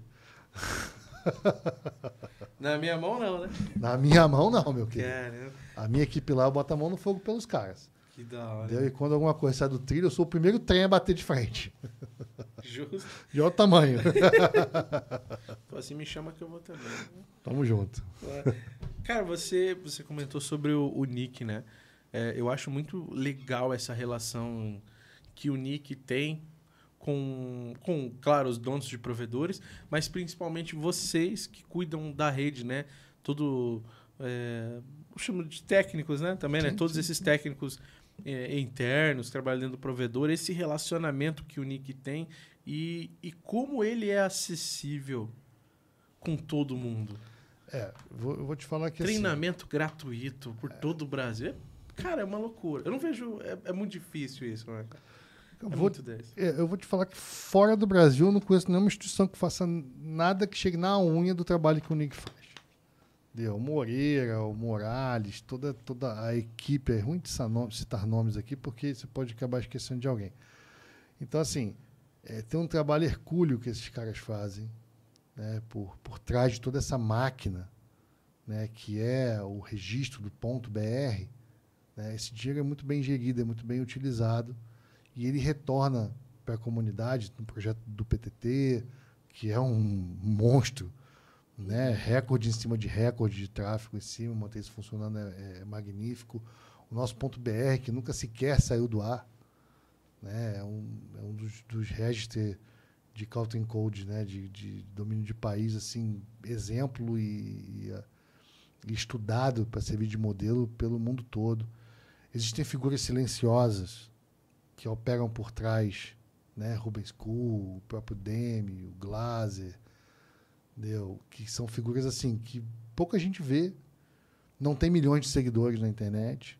A maioria das pessoas passam por eles na rua, não sabem nem quem são essas pessoas, mas estão lá conectados nos seus celularzinhos, acessando toda, toda essa infraestrutura que esses caras criaram um embrião lá atrás e ajudaram a fazer toda essa máquina global que a gente conhece, porque a gente está falando aí de figuras que são é, pessoas que orquestraram a internet no mundo todo, né? A gente tem um título que é muito engraçado. O nosso registro BR, o nosso CGI, né, o Comitê de Estudo da Internet, e toda essa estrutura de gestão e governança da internet do Brasil, ela é mais antiga do que a latino-americana. Ela ajudou a criar o LACNIC, que é o órgão que cuida dessa estrutura latino-americana. Então, assim, é, nós estamos muito na vanguarda, assim, muito à frente de toda essa operação. A nossa internet ela é magnífica. O pessoal fala assim, ah, mas lá fora a internet é muito mais rápida que no Brasil. Eu não sei onde é esse lugar lá fora. Porque nos Estados Unidos não é. Na Europa não é. Na África não é. E na Ásia não é. Então eu não sei que país é esse que a internet é melhor do que a nossa. A internet móvel, nossa, ela é a última milha da internet, quer dizer, um pedaço da estrutura de internet. E essa, sim, no Brasil é bastante deficiente. Mas se você usa uma banda larga no Brasil e você usa uma banda larga em qualquer outro lugar do mundo, a performance, nossa, é muito melhor. Até porque a gente tem um agravante, um plus, né? que é a nossa língua. O português BR está aqui, sei lá, ouso dizer aí que 99% do nosso tráfego é português BR e o conteúdo está dentro do nosso território. Então não preciso ficar usando quilômetros e quilômetros de fio submarino, etc. Tal. Não, o tráfego está aqui dentro. Né? E a gente já tem o trabalho aí dos fornecedores de conteúdo colocando CDN para tudo que é lado. Então, é lindo. Imagino, imagino. Então, até um grande abraço aí pra toda, toda a turma do Nick aí. Sim. Um abração pra quem, inclusive, me convidaram pra fazer um podcast lá, gravei com eles lá. Pô, Sensacional. a honra é top. Sensacional. Ô, ô, Rafa, tem uma galera tá acompanhando aí? Tá, tá uma galera aqui. É? Separa umas perguntas aí pra gente aí, pedir pra galera enviar algumas Por perguntas. favor. É, pedir pra galera enviar umas perguntas aí também pra gente poder fazer. Meu celular tá lá fora lá e você manda do seu aí pra mim? Aham. Você fala aí, a galera mandou umas perguntinhas. Que da hora, hein? E, e se você pudesse falar um pouco também, professor.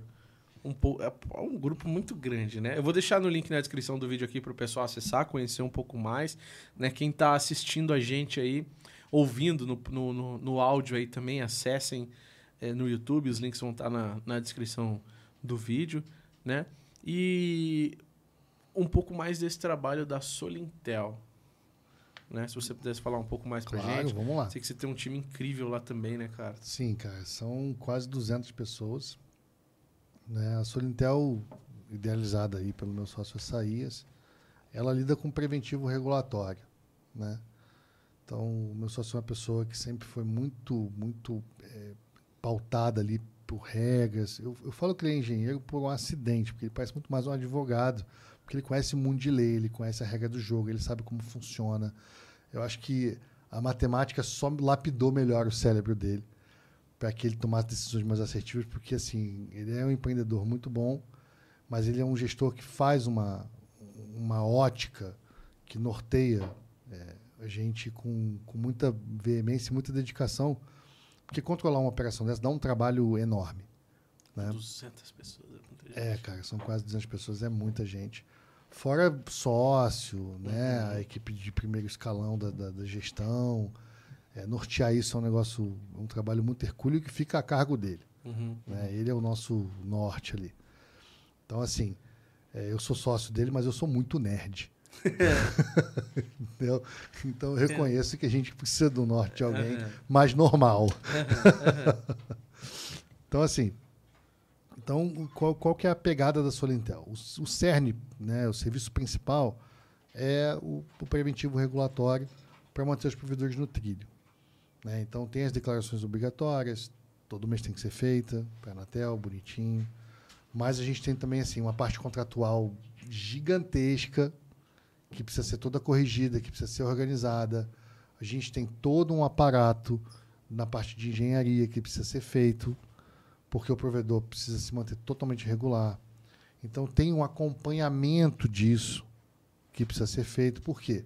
Você faz no mês, cara, parece que 15 dias depois o cara já está totalmente fazendo coisas que não, não, não podem ser feitas. Então a equipe fica ali é, administrando isso, gerindo isso junto a quatro mãos, oito mãos, doze mãos, quantas mãos forem necessárias para o provedor se manter dentro de uma estrutura regular, dentro de uma, de, um, de uma operacionalização onde ele não tem nenhum tipo de sobressaltos. Né? E complementar a isso, a gente tem até o Conte, que faz toda a parte tributária especializada no trabalho do, do provedor. A gente tem também é, um escritório parceiro, que é o, o Gardema Vidotti, que cuida de contencioso, de problemas que podem ocorrer, que fogem ao, ao regulatório. Uhum. A gente tem toda uma parte de LGPD também, porque não adianta, LGPD veio para ficar, a gente não vai conseguir fugir a isso. E, por exemplo, hoje eu recebi uma ligação para me vender um apartamento de uma empresa que eu nunca botei nem o pé dentro dessa empresa. Então, assim, como é que esse cara conseguiu meu telefone? Uhum. E a mulher não teve nem, nem, nenhum tipo de timidez. Ela já me ligou falando, oi, tudo bem, Lacia? Eu Caramba. falei, "Não, meu nome não é João, né, cara? Que Você tem um monte de João no país. Aham. Meu nome é um nome esquisito. Então, assim, a mulher sabia que o telefone era meu. Ela ligou pra mim. Ela não pegou meu telefone aleatoriamente. Entendeu? Então, assim, como é que ela conseguiu isso? Tudo bem que meu telefone é meio fácil de conseguir. né? Mas, pô, às vezes ligam pra minha esposa, que é uma pessoa que o telefone dela não é fácil de conseguir. Então, assim, é uma pessoa que tem uma, uma vida privada, até porque ela é de outro segmento. Uhum. Então, cara, ligam pra minha sogra, que não tem eh, também nenhum nível de exposição. Uhum. Então, como é que as pessoas conseguem esse telefone? Então, eu, eu, a LGPD é muito importante. E o provedor tem uma massa de dados imensa lá dentro, louca para vazar. Louca para os caras pegarem, porque tem o endereço, tem o CPF, tem o nome do cara, tem, tem várias informações. Perfil dele de contratação da internet, Uhum. vai estar ligado diretamente ao perfil de consumo, ligado diretamente à à capacidade econômica do cara de pagar mensalidade. Então tem todo um histórico ali que seria adorado por essas empresas que vendem bugiganga para poder ter esse dado vazado ou ter algum tipo de acesso a esse dado para poder ficar vendendo treco na internet, Uhum. né? vendendo coisas pelo telefone. Uhum. Então assim, o provedor não adianta, ele precisa se preocupar com isso. Não tem para onde correr. Né? Então a gente também tem isso e a gente também tem a parte da cibersegurança que cuida não só da cyber, mas porque a gente entende que a, a- segurança ela é, na verdade, o produto de uma série de acertos.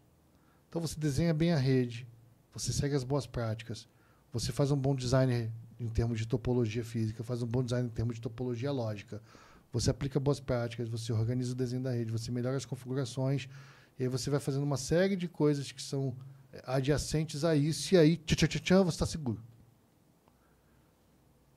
Essa é a pegada da segurança. Não tem, ah, aperta esse botão aqui você fica seguro. Não, ah, a segurança tem fim. Não. Porque todo dia sai um bug, todo dia você está crescendo a rede, muitas vezes você está expandindo a rede, você troca de equipe. Então, esse trabalho de engenharia, esse trabalho de projeto, esse trabalho de configuração, ele é eterno. Ele não tem fim. Né? Então, a gente tem esse serviço hoje para poder auxiliar o provedor a exatamente se manter sempre, sempre o mais seguro possível, o mais complexo de ser invadido ou atacado o possível. Por que disso? Porque, desculpem, meus queridos que aqui nos assistem, o seu 100 mega é maravilhoso. Liga para o seu concorrente e pergunta para ele se o 100 mega dele é ruim. Ele vai falar que é maravilhoso? Aí você liga para o outro concorrente pergunta se o 100 mega dele é ruim. Não, ele vai falar que é maravilhoso? Então o 100 mega de todo mundo é maravilhoso. Todo mundo está usando fibra. Todo mundo usa basicamente as mesmas OLTs, as mesmas ONUs. Então, o seu serviço enquanto entrega são muito parecidos. Uhum. Então, o que precisa ser feito agora? Precisa ser feita uma agregação de valor. Então, você precisa ter um bom atendimento, você precisa ter uma altíssima disponibilidade da rede, você precisa ter uma baixa latência, um alto volume de interconexão, precisa ter boas configurações para o pacote não ficar sendo processado pela sua estrutura. Então, todo esse trabalho é feito pela equipe.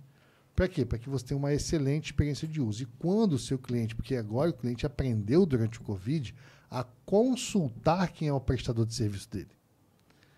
E cada vez mais eu vejo o cliente falando assim, Lacie do céu, você não tem noção. O cliente mandou um print para mim e viu que eu estava no Manners. Eu falei, sério, cara, que bom. Que bom. E você tava? Ele falou, tava. E o cliente fechou comigo por causa disso, cara. Caramba. Eu falei, cara, eu, eu, eu, eu não tinha noção. Eu falei, provavelmente esse cliente tem algum nível de conhecimento técnico, o Manners não é uma coisa tão popular assim. No, fora da, da, é da atmosfera de internet. O Manners é um conjunto de boas práticas que você se cadastra num site, ele checa se você cumpre esse conjunto de boas práticas e ele te dá um selo. Ele te coloca numa listagem é, mundial dizendo que você, no Brasil, cumpre as regras e boas práticas internacionais mínimas de segurança. Então, assim, se você não está no Manners, você não está cumprindo as boas práticas mínimas de segurança, ou a sua equipe tem algum medo de ser aferido. E aí, meu querido administrador da rede, do provedor, que muitas vezes não é o dono mais, né? Ser aferido tem duas coisas que são excelentes. Uma, você vai mostrar que você é fodão mesmo, que não é só gogó, que você está fazendo um trabalho bacana pra caraca. E dois, você vai ter oportunidade de saber onde você tem problema para você ir lá consertar e fazer um serviço bacana pra caraca. Então, para mim, ser auditado, para mim, ser aferido, sempre teve essa conotação. Eu nunca olhei e falei assim, o cara quer me ferrar. Não. Não, foi não, eu confio no meu taco. E o que tiver errado, me conta logo para me corrigir. Sempre foi esse caminho que eu trilhei. Então eu nunca tive problemas em, ah, se você é auditado. Eu falo, nossa, quando começa? Amanhã? Agora? Começa a auditar logo. Porque eu quero saber onde eu estou errando para poder melhorar. E onde eu estiver acertando, que eu não fique mais preocupado com aquilo. Já uma vez que eu estou acertando, eu me preocupo com outras 200 coisas que eu tenho para fazer aqui dentro. Entendeu? Então eu sempre tive essa, essa, essa pegada. Então o Manners, cara, vai te nortear. Vamos pôr essa galera lá então. Manners, como, como, como que fala? Se, se escreve? Você então, sabe? tem até um bottom. Cadê minha mochila? Minha mochila tá lá na frente. Tá lá na frente? Tá lá na frente. Eu tenho um, vou, vou, botar o broche do Manners aqui. Tá, tá? Manners, eu quero saber. Yeah. Eu, eu não conhecia, sincero, eu não conhecia. Não então, sei se é porque eu sou da área ali do DIO pra frente, mas eu não conhecia. Acho que tem uma galera também que. É, cara, talvez não... eu, e vou te falar, a gente tem representantes no Brasil. O Nick BR faz um trabalho excelente de, de divulgação. A gente estava lá no, na semana da, da infraestrutura. Na minha palestra eu até falei sobre, sobre o, o, o Menes, o representante estava lá e tudo. Então, assim, é, esse, esse botãozinho branco na frente aí. Pode arrancar ele para ele. Não, o botão, o botão. Não, o branco, o branco, redondinho. Ah, tá. Aí. Vai conseguir tirar só ele aí? Vai, vai. Vocês conheciam, galera? Comenta aí também pra saber se vocês conheciam. Vou pegar meu telefone que tá aqui também já. Manners. É novo pra mim, hein? Obrigado. Aí, ó. Vou botar aqui.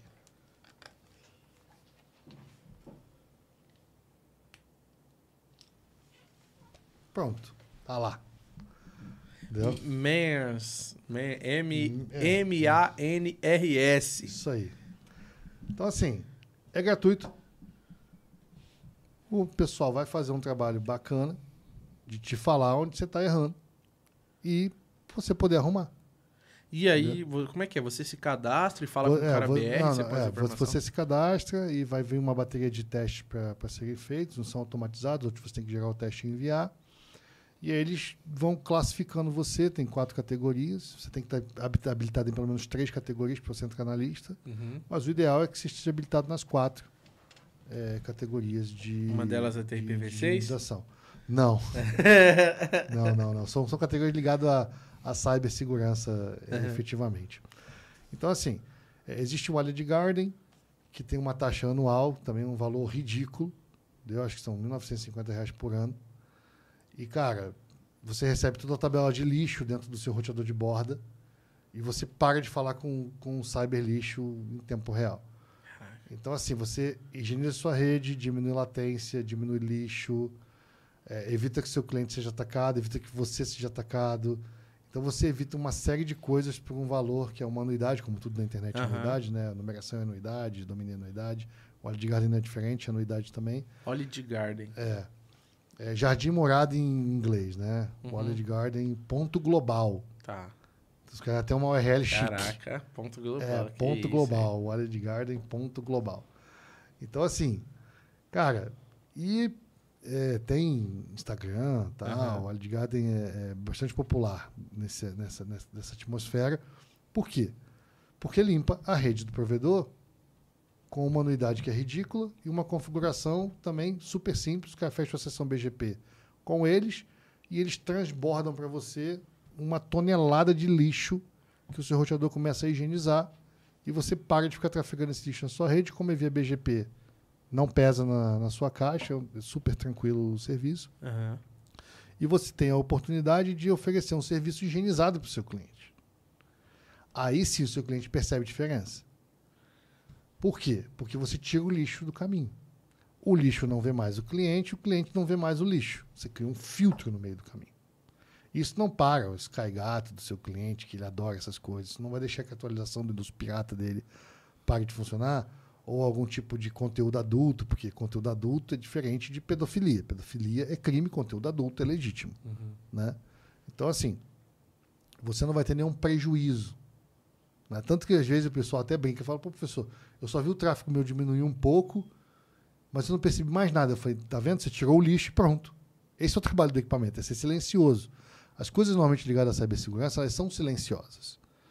Elas não são uma- coisas que fazem alarde.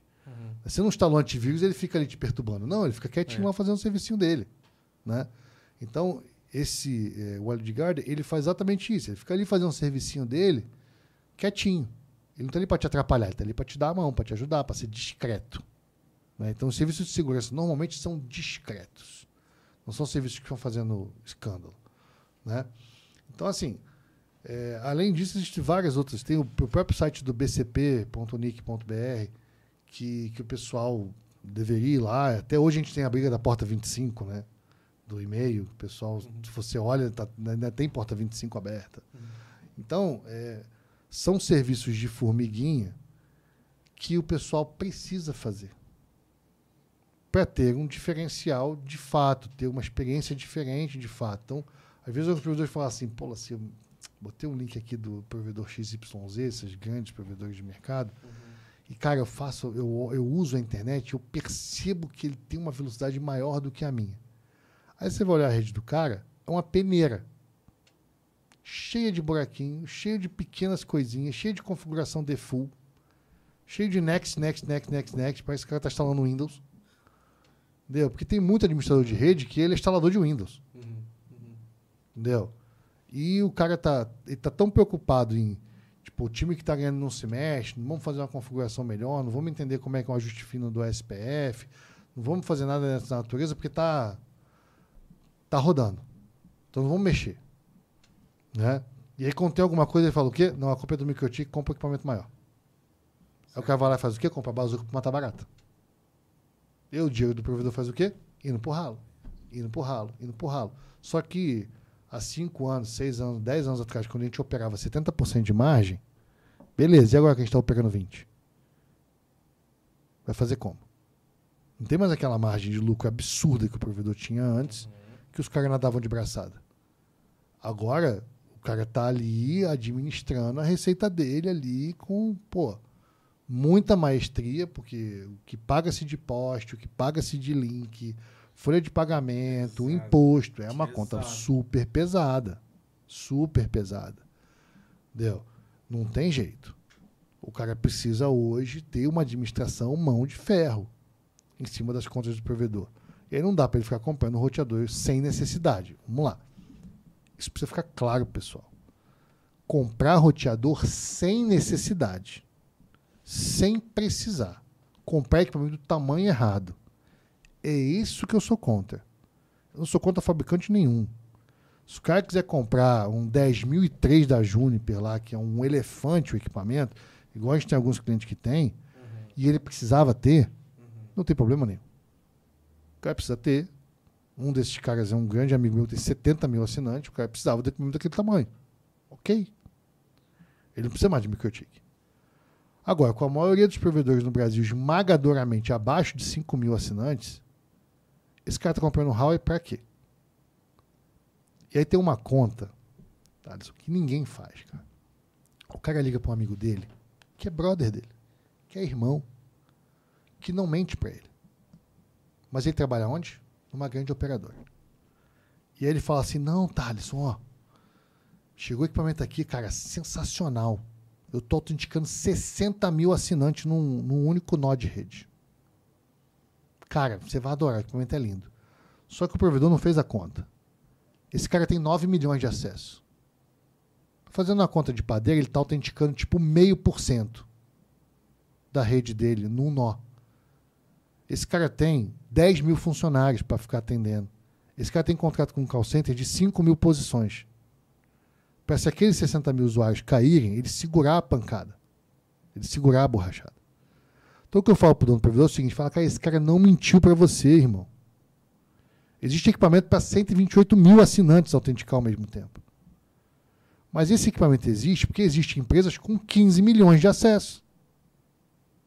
É por isso que esse equipamento existe. Agora, faz você uma proporcionalidade.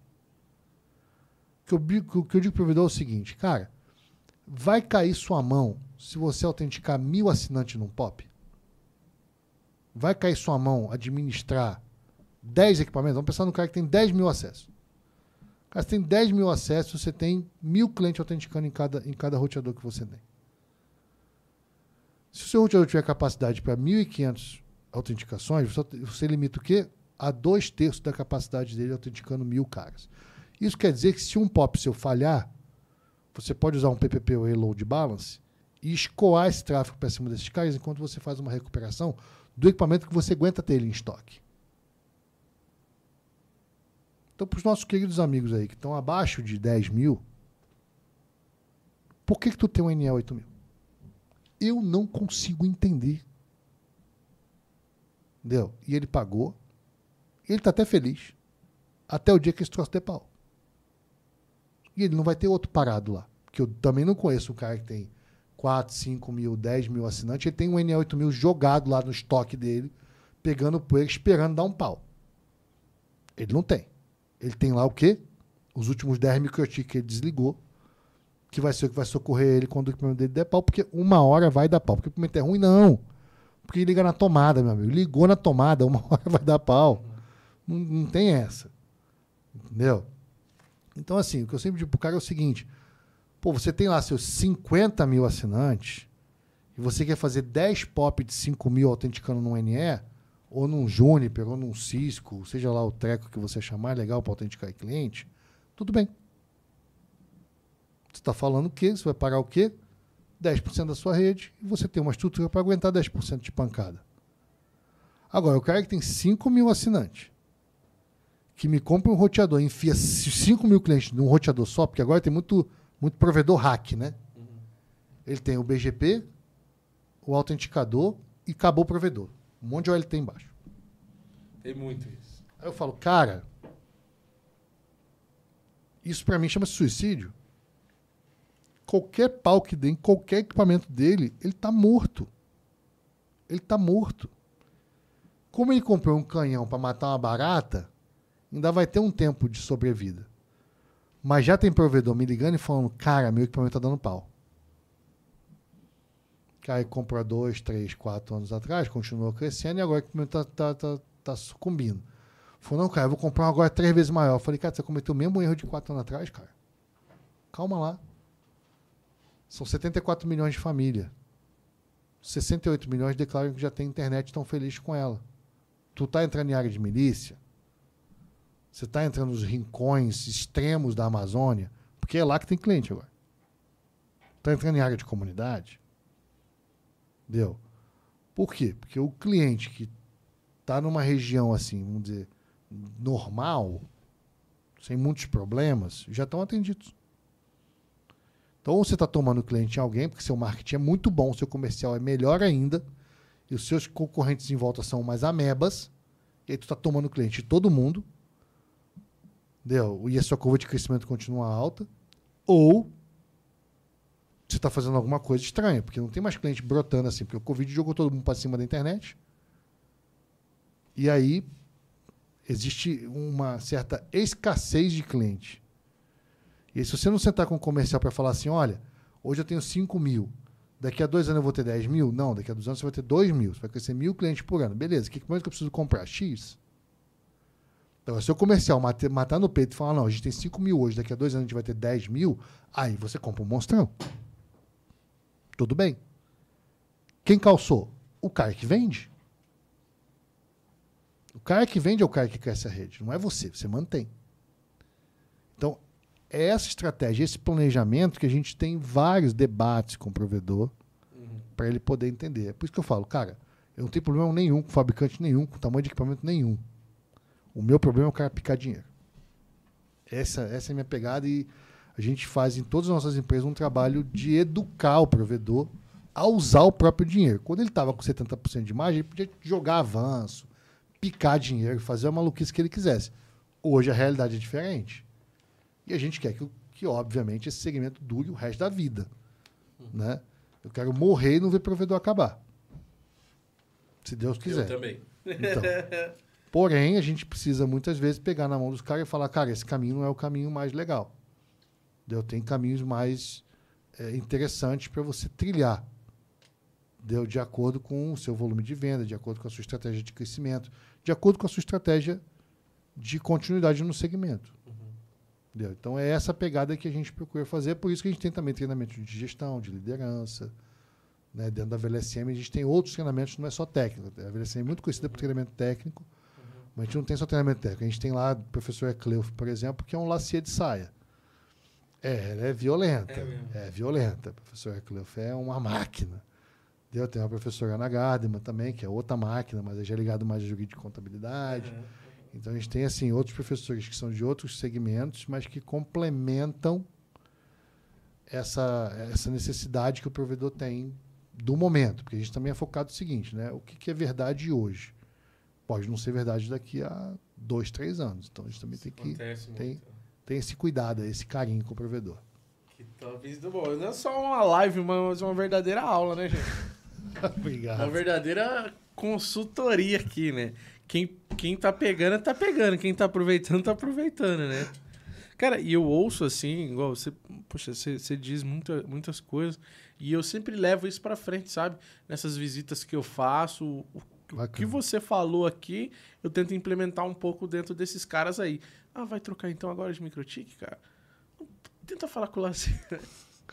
Dá uma ligada É, lá, cara. É, Não, liga vou pra- te falar, meu telefone é um telefone tipo de biscate, assim. É Aham. facinho de achar meu telefone em qualquer Todo lugar. vez que você falar ele no ar aí. Entendeu? Eu falo 43 43 9 9 9185 9185 5550. 5550. Tá ali em modo avião Galera- pra gente não, o pessoal não ligar durante a live. Liguem. Não, li- liguem não, né? Ma- Mandem mensagens aí. Pode mandar, não tem problema. Entendeu? Então, assim, perguntas? Tem, Vamos lá. tem. Abre o coração, galera. Agora é a hora, hein, gente? O Antônio Albert, né, é, mandou aqui. Dica para quem começou a estudar redes de computadores. Estou fazendo os treinamentos da Microtik. Cara, excelente escolha. A Microtik ela evoluiu muito os treinamentos dela, então você tem ali desde o conceito básico de redes até uma cadeia de evolução. Eu fiz um treinamento chamado Microtik Consult com o nosso lendário professor Maia, né? O Adner Maia, uma lenda, um professor que eu tenho um carinho extremo. Praticamente todas as provas que eu fiz na vida foram eh, ministradas por ele. E assim, nem existe mais essa, essa, essa prova, né? É uma prova que você fazia IP e BGP. Como bota o IP no roteador e como faz sessão BGP na mesma prova. Caramba. É coisa de maluco. Deu, mas era lá, era lá nos primórdios. Hoje já é um processo bem organizado e tal. Então, assim, o que eu gosto do treinamento da Microtik? É porque ele é muito focado no, no service provider mesmo. Né? É, os outros treinamentos, os outros fabricantes, ele tem um foco meio corporativo. Tipo, você vê muito VLAN, por exemplo. Se VLAN fosse para backbone, chamava-se VWAN, não chamava-se VLAN. Uhum. Né? Então, e aí a- o cara confunde muitos conceitos de LAN dentro de WAN. E o provedor tem que entender o seguinte: ele pilota uma WAN, ele não pilota uma LAN. Então, tem recursos que são de LAN, que são legítimos, que são ótimos, maravilhosos, na LAN. E tem recursos que são legítimos, ótimos, maravilhosos na WAN. E também é verdade que não serve para LAN. Então, cada um tem o seu lugar no universo. Então, por exemplo, o professor Luiz Silva é quem cuida do BGP nosso. Aí eu tenho Murilo Albest, um moleque ninja, é quem cuida da LAN. Então, mesmo numa empresa, eu tenho dois caras que fazem coisas distintas. Eles corroboram entre si quando trata-se do tráfego de internet, mas um cara cuida de um cenário e é especialista nisso, e outro cara cuida de outro cenário e é especialista nisso. Uhum. Eles não concorrem entre si. Então eu tenho um cara de LAN que é o top das galáxias, o moleque é excelente, entendeu? E eu tenho um cara de WAN que o cara é top das galáxias e o moleque é excelente. Porque são mundos completamente distintos. Se eu tentar misturar isso, dá merda, Saquei. entendeu? Uhum. Então é muito importante. Então você, meu amigo aí que perguntou sobre você que está estudando, decide o que você quer. Você quer trabalhar com LAN, é uma linha de raciocínio. Você quer trabalhar com WAN, é outra linha de raciocínio. Os dois universos pagam bem, os dois universos são lindos, os dois universos têm carreira para você trilhar. Nenhum é melhor do que o outro, eles são diferentes. Vou fazer uma pergunta aqui. Vou no banheiro que eu tomei muita água. Ó, o Michael Douglas, Michael Douglas. É, a opinião do Lacier sobre a im- implantação do 5G, usando backbone dos provedores como transporte de dados para grandes operadoras. E pode no banheiro que essa resposta é longa. É, então va- vai, eu vou aqui no banheiro rapidão. Vai, deixa, responde deixa, o cara aí. deixa para mim. Próxima? Vamos lá. 5G. Primeiro, a pergunta foi super pertinente por quê? Esse cenário do 5G é de toda a estrutura da rede 5G, a gente tem que lembrar que só o último trecho da última milha é 5G, né? Tá ali o dispositivo no poste, em cima de um prédio, ou em cima de uma torre, falando com um dispositivo transeunte, né? Um celular, um IoT, um carro, enfim né, o dispositivo que estiver ali é, fazendo essa comunicação do, do 5G. E eu acho extremamente importante que seja dito isso, principalmente para os governantes aí, se estiverem nos ouvindo, que o 5G não vai existir sem fibra ótica. Não tem nenhuma condição do 5G existir sem fibra ótica. E as fibras óticas dos provedores são tão boas, ou eu ouso dizer que até melhores do que as grandes operadoras, porque o provedor cuida daquilo ali com carinho, como fosse o filho tempo de recuperação é ninja quase, né? Ninguém deixa sua rede parada quando há um rompimento de fibra, quando o transformador resolve pegar fogo e derreter a fibra, algum eh, sem noção acerta um poste, né? então a recuperação é muito rápida. Então eu sou super favorável que as empresas que estão operando 5G, as operadoras de celular, tenham esse approach, essa aproximação com os provedores de internet, exatamente com esse intuito, né, de fazer negócio, de usar é, uma quantidade de fibra que a gente tem aí é, ociosa no país. Existe uma grande quantidade de, de provedores que lançaram quilômetros e quilômetros de fibra e conforme a tecnologia vai melhorando, a gente vai usando menos fibra e aumentando a capacidade. Então a gente tem aí é, ociosidade desse, desse parque. E para cada equipamento 5G, você imagina o seguinte: uma avenida que tenha 5G, poste sim, poste não. Para cada equipamento poste sim, poste não, vai uma fibrinha. E essa fibrinha precisa estar tá ligada a um backbone e levar esse tráfego até onde é, for o, o, desejo de quem está se conectando. Então você vai ter carro tomando decisão, se para no semáforo, se não, se freia é, bruscamente com a pessoa dentro do carro porque entrou uma criança na frente, ou você vai ter aí é, óculos de realidade virtual, e eu morro de medo do dia que, que isso chegar, as pessoas inventarem de andar na rua com óculos de realidade virtual e acabar um trombando no outro, entrando na frente de um carro, ou acontecendo algum acidente. Então a gente tem aí várias aplicações, vamos dizer assim, futuristas ainda para o 5G, mas todas, todas, sem exceção, permeiam por fibra ótica. E isso é uma coisa extremamente importante, porque a nossa capilaridade ótica hoje não é tão grande quanto a gente precisa que ela seja. Ó, o, bombonzinho. Tem que ir rápido, senão os caras falam, ih, foi cagar.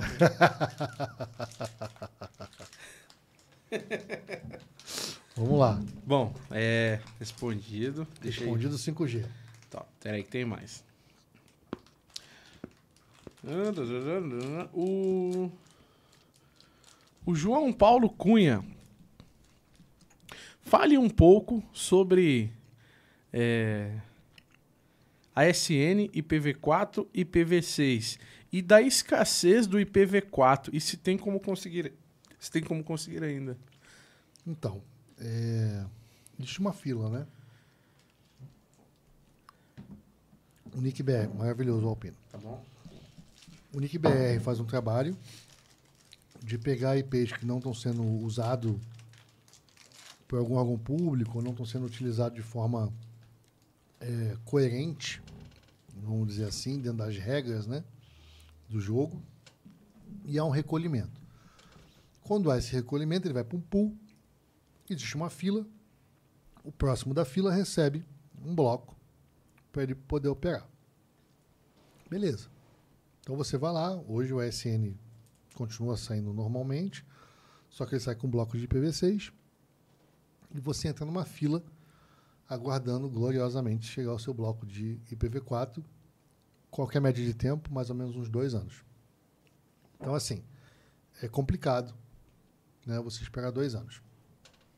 Existem também leilões na internet, onde a gente, nós da Sulintel, já ajudamos, ajudamos inúmeros provedores em leilões online, onde você compra um você tem que ter o AS já, aí você compra um bloco nesses leilões e é feita a transferência deles, normalmente são blocos europeus, transfere para o LACNIC, o LACNIC transfere para o NIC, o NIC transfere para você.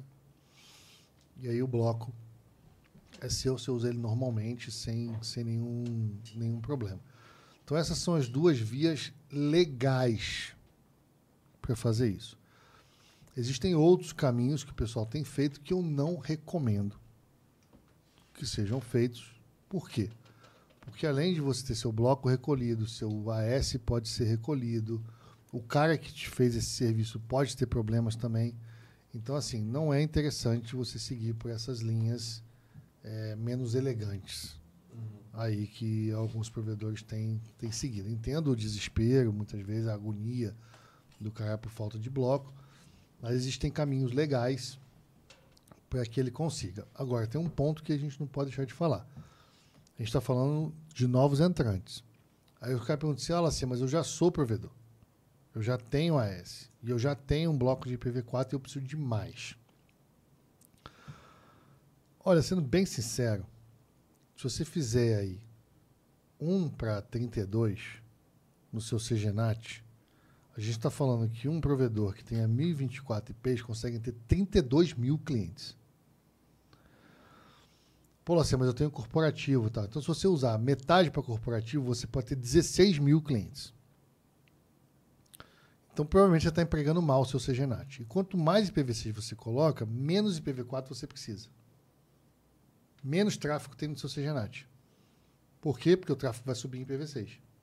Então, eu não sei sinceramente o porquê exatamente os caras estão sofrendo. A não ser por falta de conhecimento de designer de rede e de uma boa configuração da sua infraestrutura. Por quê?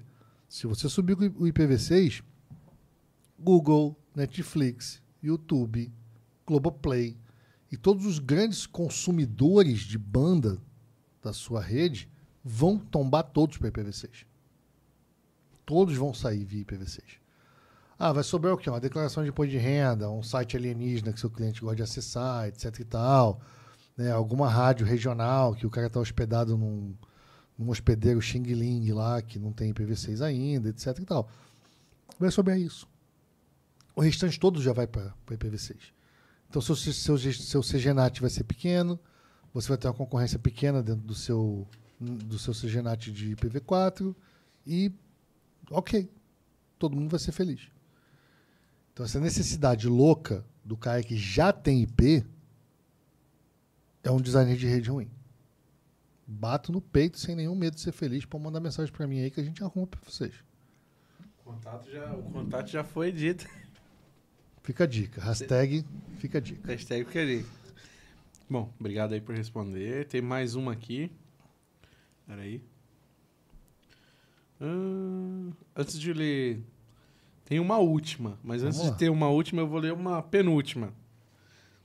Que era pra ela ser a última, mas eu inverti aqui. O Ednardo Damasceno. Lacier, MPLS já está funcionando na V7 da Microtik? Sim, é por isso que a gente dá aula de V7. é, na verdade, eu só deixei para dar aula no RouterOS V7 quando o MPLS estivesse ok. Porque eu dou aula para dentro da rede. Aí o professor Luiz Silva agora está dando aula de BGP na versão RouterOS V7, porque agora o BGP está funcionando certo. Então a gente fracionou, né? É, exatamente com esse intuito, da V7 para dentro da rede está ok, o MPLS está ok, o SPF está ok, VRF tá ok, PW3 tá ok, né? Vexlan, que é uma novidade agora no, no MikroTik, né? Tá tudo ok? Tá. Aí eu comecei a dar aula para dentro. E aí o professor Luiz agora está dando aula de, de eBGP, né? Que seria conectividade com os, com os operadores de trânsito, para fora da rede, vamos pensar assim. Porque agora sim tá, tá plausível de usar a versão 7. A gente acompanha a versão 7 desde o começo. Então passamos o pão que o diabo amassou fazendo teste, Caramba. até Aham. conseguir montar o treinamento e tá tudo estável como a gente gostaria que tivesse para poder dar aula. Porque se não tivesse, a gente não. A gente ia guardar como a gente aguardou até agora. Uhum. Estamos quase um ano aguardando para ficar estável para poder dar aula. Então, se a gente aguardasse mais seis meses ou mais um ano, não faria diferença. Uhum. né? A gente Então só, tá. só daria quando tivesse ok. Tá rolando então. Tá rolando. É, Bom, aí, aí por último aqui, cara, é do Solustick TI, do Rodrigo Meirelles. Grande amigo. Te amo, Lacia. Ele mandou um chat pago de dezão pra dizer que te ama, cara. Obrigado, meu querido. Ele é Obrigado. Rodrigão, gosto muito dele também. Esteve junto aí num, num evento da Prosper e tal. Sempre vejo ele, cara 10 também. Não, ele é maravilhoso. É. maravilhoso. Conheço ele das antigas. É mesmo? Das antigas, é. Que da hora. A gente, a gente nem tinha cabelo branco. Eu nem usava barba ainda. ô louco. Sério, não. A minha barba tem nome CPF, pô. Minha barba tem nome CPF, entendeu? E aliança na mão. Cara, daqui a pouco É. até CEP. Tem, tem, tem CEP, tem tudo bonitinho. Que da hora. Poxa, Lacer, eu queria te agradecer, cara, mais uma vez pela presença. Obrigado por tirar esse tempo aqui pra vir bater esse papo comigo, com a minha audiência também, que, que muita gente te conhece já de, do mercado, né, cara? De muitos anos de palestra, de tudo. É, é uma honra mesmo pra mim receber você aqui, ainda mais na nossa estreia do nosso novo cenário, Ficou né? lindo. Obrigado, obrigado. Você conheceu tudo ali, né, cara? Um pouco mais pra frente. E acho que a gente é, abriu aqui esse novo cenário com o pé direito total. Total, Ah, espero total. trazer Obrigadão. muita sorte, muitas audiências para você. Você faz um trabalho muito bacana e sério. Né? Isso é, é muito importante. Porque, primeiro, se não fosse sério, eu não teria vindo. Porque eu sou muito chato, porque, cara, eu queria muito me chamar, sei lá, Manuel, João. um nome assim bem comum, sabe? Porque chamado Lacier, não tem jeito, né, cara? Se- der uma tropeçada com um nome escroto desse, Pô, eu acho tão da hora. Tão todo único, mundo vai assim. lembrar que a, que a besteira que você fez, É. né? Então eu procuro ter um, um certo cuidado com relação a isso. Não que eu seja alguma coisa muito relevante no universo, mas o nome é meu. Claro, Então, no mínimo, tem que cuidar dele. claro. Né? E Então, queria agradecer muito, falar do trabalho super sério que vocês fazem. É, eu acompanho e, cara, é muito bacana. Acompanho desde o começo. Então, você é um cara que, pô, eu gosto muito. Você já esteve na minha empresa. Uhum. Então, é uma parada que eu também não levo todas as pessoas é, lá. Porque é o meu ganha-pão, né, cara? É o meu santuário. E eu tive a oportunidade de vir aqui na sua casa, no seu estúdio. de Eu conhecer um pedacinho da sua família. Então, para mim, isso foi muito bacana. Queria te agradecer. E, cara, conta sempre comigo. Precisou, chama que a gente dá um jeito de vir. Valeu, cara. Obrigadão mesmo. Vai voltar a morar na África do Sul. Cara, não, não. Não moro lá, né? Não, não, não, não, não vou. Dou uns pulos lá, né? Não é, moro. É, não, dou uns pulos lá, não moro, até porque, assim, o meu trabalho é feito remoto, meu da minha esposa não tem jeito, né? Uhum. E eu tenho um acordo também com o meu sogro que eu não posso tirar minha esposa do país, É, porque o meu sogro é muito ciumento. entendi. entendeu? Então, assim, eu tenho que fazer uma gestão compartilhada da esposa com o papel de esposa e papel de filha. Não, entendido. É, e como é que a galera te acha, Lacer? Fora o Cara, WhatsApp lá. Então, arroba professor Lacier, arroba Lacier Dias, desculpa, não é professor Lacier. Arroba Você é Lacier Dias em todas as redes sociais, né? Eu sou meio ruim de rede social, né? É, A minha esposa que me, me dá uma aula aí de Instagram, desse tipo de coisa, porque eu não sou um profundo... Eu costumo brincar o seguinte, tudo que a gente vê quando pega no celular é o que eu não trabalho. eu trabalho para trás daquilo ali. Então eu não sou a pessoa assim, muito especializada, mas eu tenho um marketing legal que me ajuda, né? Eu tenho a esposa que ajuda. Então, assim, mas é. Se você me mandar um direct, eu respondo. As mensagens eu respondo bem, Uhum. Tanto Facebook quanto, quanto Instagram, WhatsApp. Né? E eu sempre falo pra galera, eu falo, olha, me manda mensagem, é, mas eu posso demorar um pouquinho, eu posso estar numa live, eu posso estar dando aula, né? Uhum. Então eu posso estar fazendo alguma atividade que eu não posso interromper, eu posso estar num voo, Uhum. são todos os voos hoje em dia que tem internet, porque quando tem eu sempre uso para testar, porque eu sou um adorador dessa internet do, do avião, assim, É muito bacana a lógica daquilo ali. Então, assim, é, mas Uhum. mesmo que eu demore um pouquinho para responder, eu respondo. Responde, né? E se eu demorar para responder, manda outra mensagem já brigando comigo, falando, professor, mandei uma mensagem que você não viu. Porque, infelizmente, o, Instagram, o WhatsApp empurra as mensagens para baixo, né, isso. cara? E eu odeio aquele negócio de empurrar a mensagem para baixo. Não, eu não respondo mesmo, sou eu. Não, cara, eu, eu, eu, eu respondo porque, assim, Entendi. A a galera normalmente me manda mensagem fazendo sempre alguma pergunta ou alguma coisa é, que, eu, que eu entendo que é, que é útil. Ou eu direciono para o meu querido braço direito, Antônio Augusto, que faz a mágica ali de, de acompanhar todas essa, essas, essas atividades. Mas pode falar lá que eu. Arroba professor Lacier. Não, Não, arroba arroba Lacier Lacier Dias. Dias. Arroba Lacier Lacier Dias. E amanhã você tem uma palestra, é isso? Amanhã eu tenho duas palestras, cara. Amanhã eu estou no evento aqui, né, no, no- Expo, Expo? Uhum. ISP São Paulo.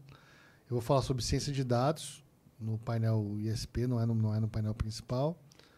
Entendeu? E depois no painel principal eu participo com o pessoal de rede neutra, Legal. né, fazendo o contraponto acadêmico técnico ali sobre Legal. esse cenário, alertando sobre algumas coisas sobre rede neutra e dando a oportunidade dos caras responderem as perguntas aí com relação a essa nova modalidade de você expandir aí a sua rede, expandir o seu mercado. Eu acho que é muito importante o pessoal assistir, tanto essa quanto a de ciência de dados, porque a gente precisa melhorar o comercial, a gente precisa melhorar o marketing dessa, dessa galera e os dados. Muitas vezes você já tem os números, já tem a informação da sua persona, você já tem uma, um- um- uma vasta quantidade de dados para poder analisar quem é o seu verdadeiro perfil de cliente. E o cara não faz isso, ele fica no achismo, ele fica tá ventando para a direita, ele faz uma coisa, tá ventando para a esquerda, ele faz outra. Então é isso que a gente quer evitar, que ele tome decisão assertiva, com que ele seja preciso, ou pelo menos o mais próximo disso, Uhum. olhando muitas vezes para o dado que ele já tem. Não precisa, ah, vou ter que comprar dado, ah, eu vou ter que montar um arcabouço de BI aqui, montar uma mineração gigante na minha própria estrutura de dados para poder entender. Não, é é muito mais fácil do que se imagina. né? Então a ideia amanhã é dar uma desmistificada nesse cenário aí de ciência de dados para o provedor começar a namorar isso e começar a entender como é que ele lida com esses dados que estão dentro da própria estrutura dele. Tá dito. Então, amanhã, mais uma vez, obrigado. Obrigado agradeço, pela meu querido. presença. Que você volta, hein? Por favor, viu, cara? Pô, sempre estou à Por disposição. favor, tá? Eu- Conta comigo. E, galera, mais uma vez, obrigado. Você também que assistiu esse podcast até aqui. Lembrando que a gente está presente em todas as plataformas de áudio, Deezer, Spotify, Google Podcast, Apple Podcast. Já tem muito episódio legal lá. Amanhã esse daqui já vai estar lá também, tá bom? Aí vocês podem ouvir no carro tal. Se você pegou agora aqui, tá bom? É, deixa o like, se inscreve no canal, isso dá uma força gigantesca pra gente aí. É, nos próximos episódios já vai ter alguma coisa, alguma coisa diferente, um ângulo de câmera, iluminação, estamos ajeitando uma coisinha ou outra ali. Mas obrigado, tudo isso aí é, é graças a vocês e para vocês também. Agradecer meu irmão que tá ali também, sempre no toque da nave ali, ajudando a gente das melhores maneiras possíveis. Ele que, que montou tudo isso daqui. E, e em breve a gente vai mostrando um pouco dos bastidores também para vocês aí, tá? A gente vai mostrando aí cada detalhe que a gente tem aí que tá tudo muito bonito, cara, de verdade. Então, valeu, obrigado, é nóis. E até a próxima. Te vejo amanhã na Expo SP, viu? Aquele carro lá vai ser seu. Valeu.